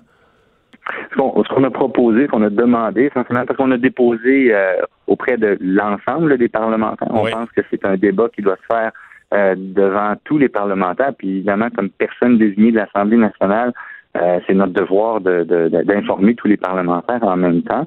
Euh, donc, ce qu'on recommande, c'est qu'une commission soit mandatée pour étudier, entendre les personnes qui auront des, des, recommandations ou des points de vue à exprimer sur les différents principes qu'on a proposés euh, pour en arriver à, dans les faits, établir des orientations. Et une fois ces orientations-là données, qui pourraient peut-être former un consensus entre les différents partis, ben, je pense que la rédaction d'une loi et son adoption vont être beaucoup plus simples. C'est un peu, euh, c'est un peu le principe d'un livre blanc, si vous voulez, où on invite les gens à réfléchir sur les grandes orientations avant d'entrer dans le détail de la législation. C'est, un peu ce même principe qu'on a voulu euh, utiliser ici pour ce qui est de, de, notre énoncé de principe. Ben, Jean-François Routier, merci beaucoup. Ça m'a fait un grand plaisir. Merci de votre invitation. Le commissaire au lobbyisme. Ça, Vincent, ça reste pour moi que ça, ça se modernise, puis on comprend que la, population n'a pas grand-chose de positif dans le lobbyisme. On a l'impression c'est du monde qui essaie d'influencer les gouvernements, mais... Qui ont une voix qu'eux n'ont pas. Oui, mais comment je te dirais ça? Mettons qu'une entreprise allemande veut venir investir au Québec. Oui. Puis ils sont de bonne foi, puis ils veulent dans le parc industriel à Québec, puis ils ont une technologie, puis ils vont embaucher du monde au Québec, ils vont créer des emplois au Québec, ils vont ouvrir une petite usine au Québec, peu importe. Imagine comment ils sont mêlés. Là. Ils parlent pas à. Nous-mêmes, nos entrepreneurs, nos entrepreneurs du Québec sont mêlés dans les, les, programmes gouvernementaux, les lois, aller voir un notaire, faire enregistrer. Tu comprends? C'est sûr. Fait que, tu d'avoir. pas juste envoyer l'allemand euh, dans, au bureau. Euh. non. Y a un Allemand là, débarqué ici, là, il est tout perdu. Là. Ouais. Il fait rien d'utile. Aller remplir le formulaire. Donc, de faire affaire avec des gens, des firmes qui sont spécialisés, qui vont dire Gars, ben, ici, là, comment ça marche? D'abord, ça, là, tu fais pas ça, t'appelles pas un ministre directement, t'as pas le droit de faire ça. Euh, la loi te permet pas ça, patati, patata. Euh, on va organiser une rencontre, puis là, on va expliquer votre affaire. Qui on va inviter à la rencontre? Mais là, pour que ça marche au Québec, on va inviter un représentant du ministère de ci, un représentant de la ville de Québec. Tu vois? Structurer, c'est un métier, ça, là. C'est pas juste un ancien politicien qui rappelle tous ses vieux contacts, tu dirais, tu me ferais-tu passer aux autres? Euh, mais non. C'est un peu l'image que bien des gens font du lobbyisme. Mais, en fait, le lobbyisme, c'est des gens qui connaissent les gouvernements, comment fonctionnent les gouvernements, aident des gens. Mais il y a de ça aussi, là, tu sais, des gens qui rappellent des vieux contacts pour essayer de se faire passer un dossier, ou au moins d'avoir un rendez-vous pour que tu puisses expliquer ton affaire, et tout ça. Ben. C'est comme l'équivalent de se prendre un courtier pour vendre sa maison. L'entreprise se ben prend un, lobbyiste pour euh, faciliter. Euh, Ouais, au gouvernement. Les procédures. Donc, que ce soit déclaré, l'idée du, commissariat au lobbyisme, c'est que ce soit déclaré, qu'on le sache que, bon, ben, un tel, là, il était mandaté, là, puis il travaille, il représente telle firme, puis telle date, ils ont rencontré le ministre. C'est public. on n'a pas, pas l'enregistrement de ce qui s'est dit dans la rencontre mais c'est pas fait à cachette. Le métier de l'obéisme est fait sur la place publique. Je pense que c'est correct. Mais il faut toujours se souvenir que ça a été mis en place dans un scandale. mettons, quand Bernard Landry a mis ça en place à la course parce qu'il s'était fait pogner dans des activités de l'obéisme qui faisaient dur, puis pour faire... Les gouvernements font souvent ça, pour faire patte blanche, c'est pour montrer qu'il corrigeait, que lui, il avait jamais voulu mal faire. Au contraire, on va même créer un, commissaire au lobbyisme. Pour là, ça va être clair. Ah oui, puis dorénavant. Tu sais, c'était une façon. Mais il croyait pas pantoute, là. C'est-à-dire que le commissaire au lobbyisme a été mis en place par un gouvernement qui voulait sortir de la chenoute, mais qui n'y croyait pas. Là, tu comprends, on a créé toute une autre organisation quand même complexe, coûteuse, probablement valable sur le plan de la transparence. Mais bon, c'est pour ça que quand on me dit qu'on peut, euh, peut moderniser ça, euh, je suis pas contre, mais j'espère que dans la modernisation, on va aussi simplifier un peu toutes les règles d'administration de ça. là. Parce que des fois, là, des petites entreprises, parce qu'à un moment donné, ça n'a plus de fin. C'était rendu à un certain moment, tu sais, que, je sais pas, moi, une PME de la Gaspésie va voir son député. Est-ce que ça, c'est du lobbyisme, ça? Tu sais, il va voir son député pour dire, ah, des problèmes avec le gouvernement, puis les ministères, puis on comprend rien, puis Non, c'est sûr que là, tu veux pas Mais que là- ça soit trop compliqué. Mais parce que ça a été rendu loin il y a quelques années, parce qu'on on avait tellement peur à l'influence, la corruption, on était rendu. On a Ouais. été échaudé un On peu a été aussi. c'est ça. C'est pour ça que moderniser la loi, on va voir ce que ça peut donner. Le retour de Mario Dumont. Jusqu'à 17. Parce qu'il ne prend rien à la légère. Il ne pèse jamais ses mots. Cube Radio. Notre segment télé, série culturelle. Simone Fortin, bonjour. Bonjour. Alors aujourd'hui, euh, deux films et une série. On commence avec un film euh, à louer. Oui, tout à fait. C'est un film à louer sur Vidéotron. C'est le film À cinq pieds de toi. En anglais, c'est Five Feet Apart. C'est, euh, dans le fond, c'est un film plus pour ados, jeunesse. Euh, je vous dirais, c'est une histoire d'amour, mais qui a un côté tragique parce que c'est deux adolescents qui sont atteints de la fibrose kystique, euh, qui tombent en amour à l'hôpital. Donc, ils peuvent pas avoir aucun contact physique parce que quand tu as cette maladie-là, ton système immunitaire est très, très bas. Donc, si deux personnes qui sont malades se touchent ou s'embrassent, ben, les risques qu'ils attrapent quelque chose sont très, très hauts. Donc, c'est un peu là-dessus sur comment on peut aimer quelqu'un sans avoir aucun contact physique. Puis, dans le fond, c'est ça. C'est comme juste un peu un film pour ados. Et euh, l'histoire s'est inspirée d'une vraie, une vraie fille qui avait la Mais c'est pour adultes aussi, non? C'est pour adultes Oui. aussi. ben c'est oui. qu'entre autres, ils ont pris, euh, je me trompe, ben, je- je- le, le- le gars, c'est un des, disons, des vedettes des ados. Là. Full.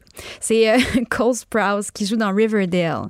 Donc, euh, les jeunes. euh, Tu les vois dans le casting, euh, Mario, que c'est ça Ah, vise qui, ok. là. Ouais, Ouais. Tu comprends? C'est ça. il Mais moi, l'histoire m'intéresse, là, au bout. Oui, c'est super intéressant. Puis c'est ça, en fait, il y a une fille qui s'appelait Claire Wineland euh, qui était atteinte de la fibrose kystique. Le réalisateur du film l'avait rencontré, Claire, parce que lui, il réalisait, avant de réaliser des films, il réalisait des documentaires. Puis il avait fait une série de documentaires sur des gens atteints euh, de maladies incurables.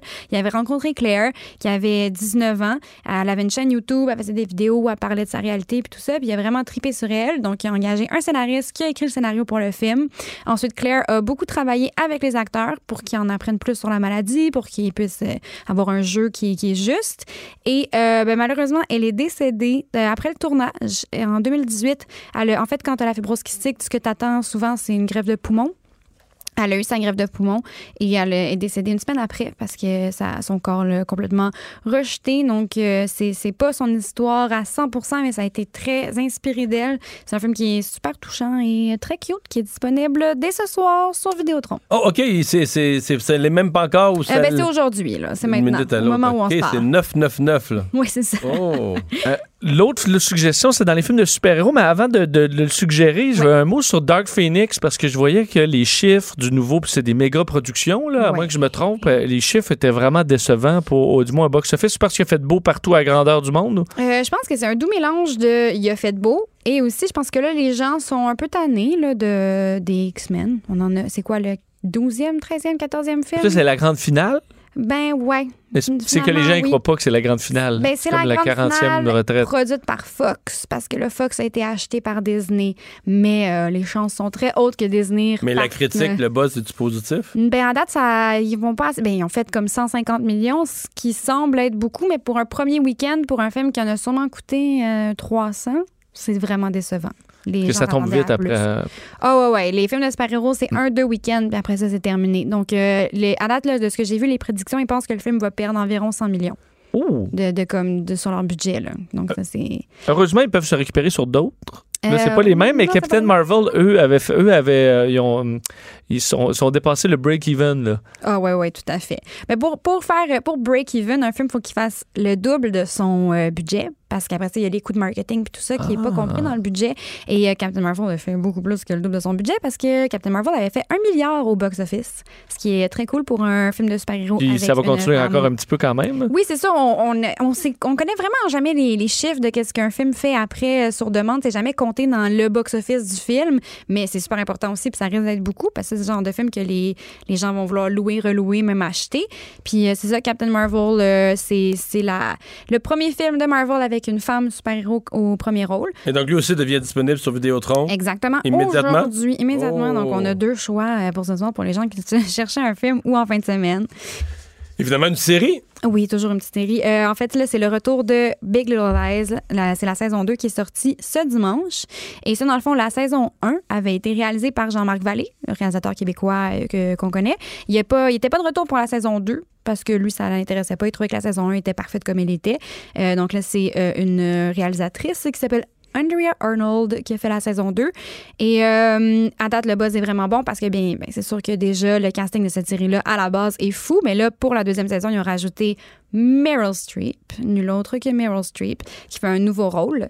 Donc euh, ça c'est super intriguant de voir, puis il paraît qu'elle est super super bonne. Et c'est encore une fois sept épisodes, donc à tous les dimanches jusque dans sept dimanches, on va avoir Big Little Lies saison 2. Ça c'est HBO. Merci, Simone. Ça fait plaisir. Au revoir. Bye. Mario Dumont et Vincent Dessureau. Le retour de Mario Dumont. Et on va tout de suite parler sport et on rejoint pour ça à Boston Dave Morissette. Salut Dave.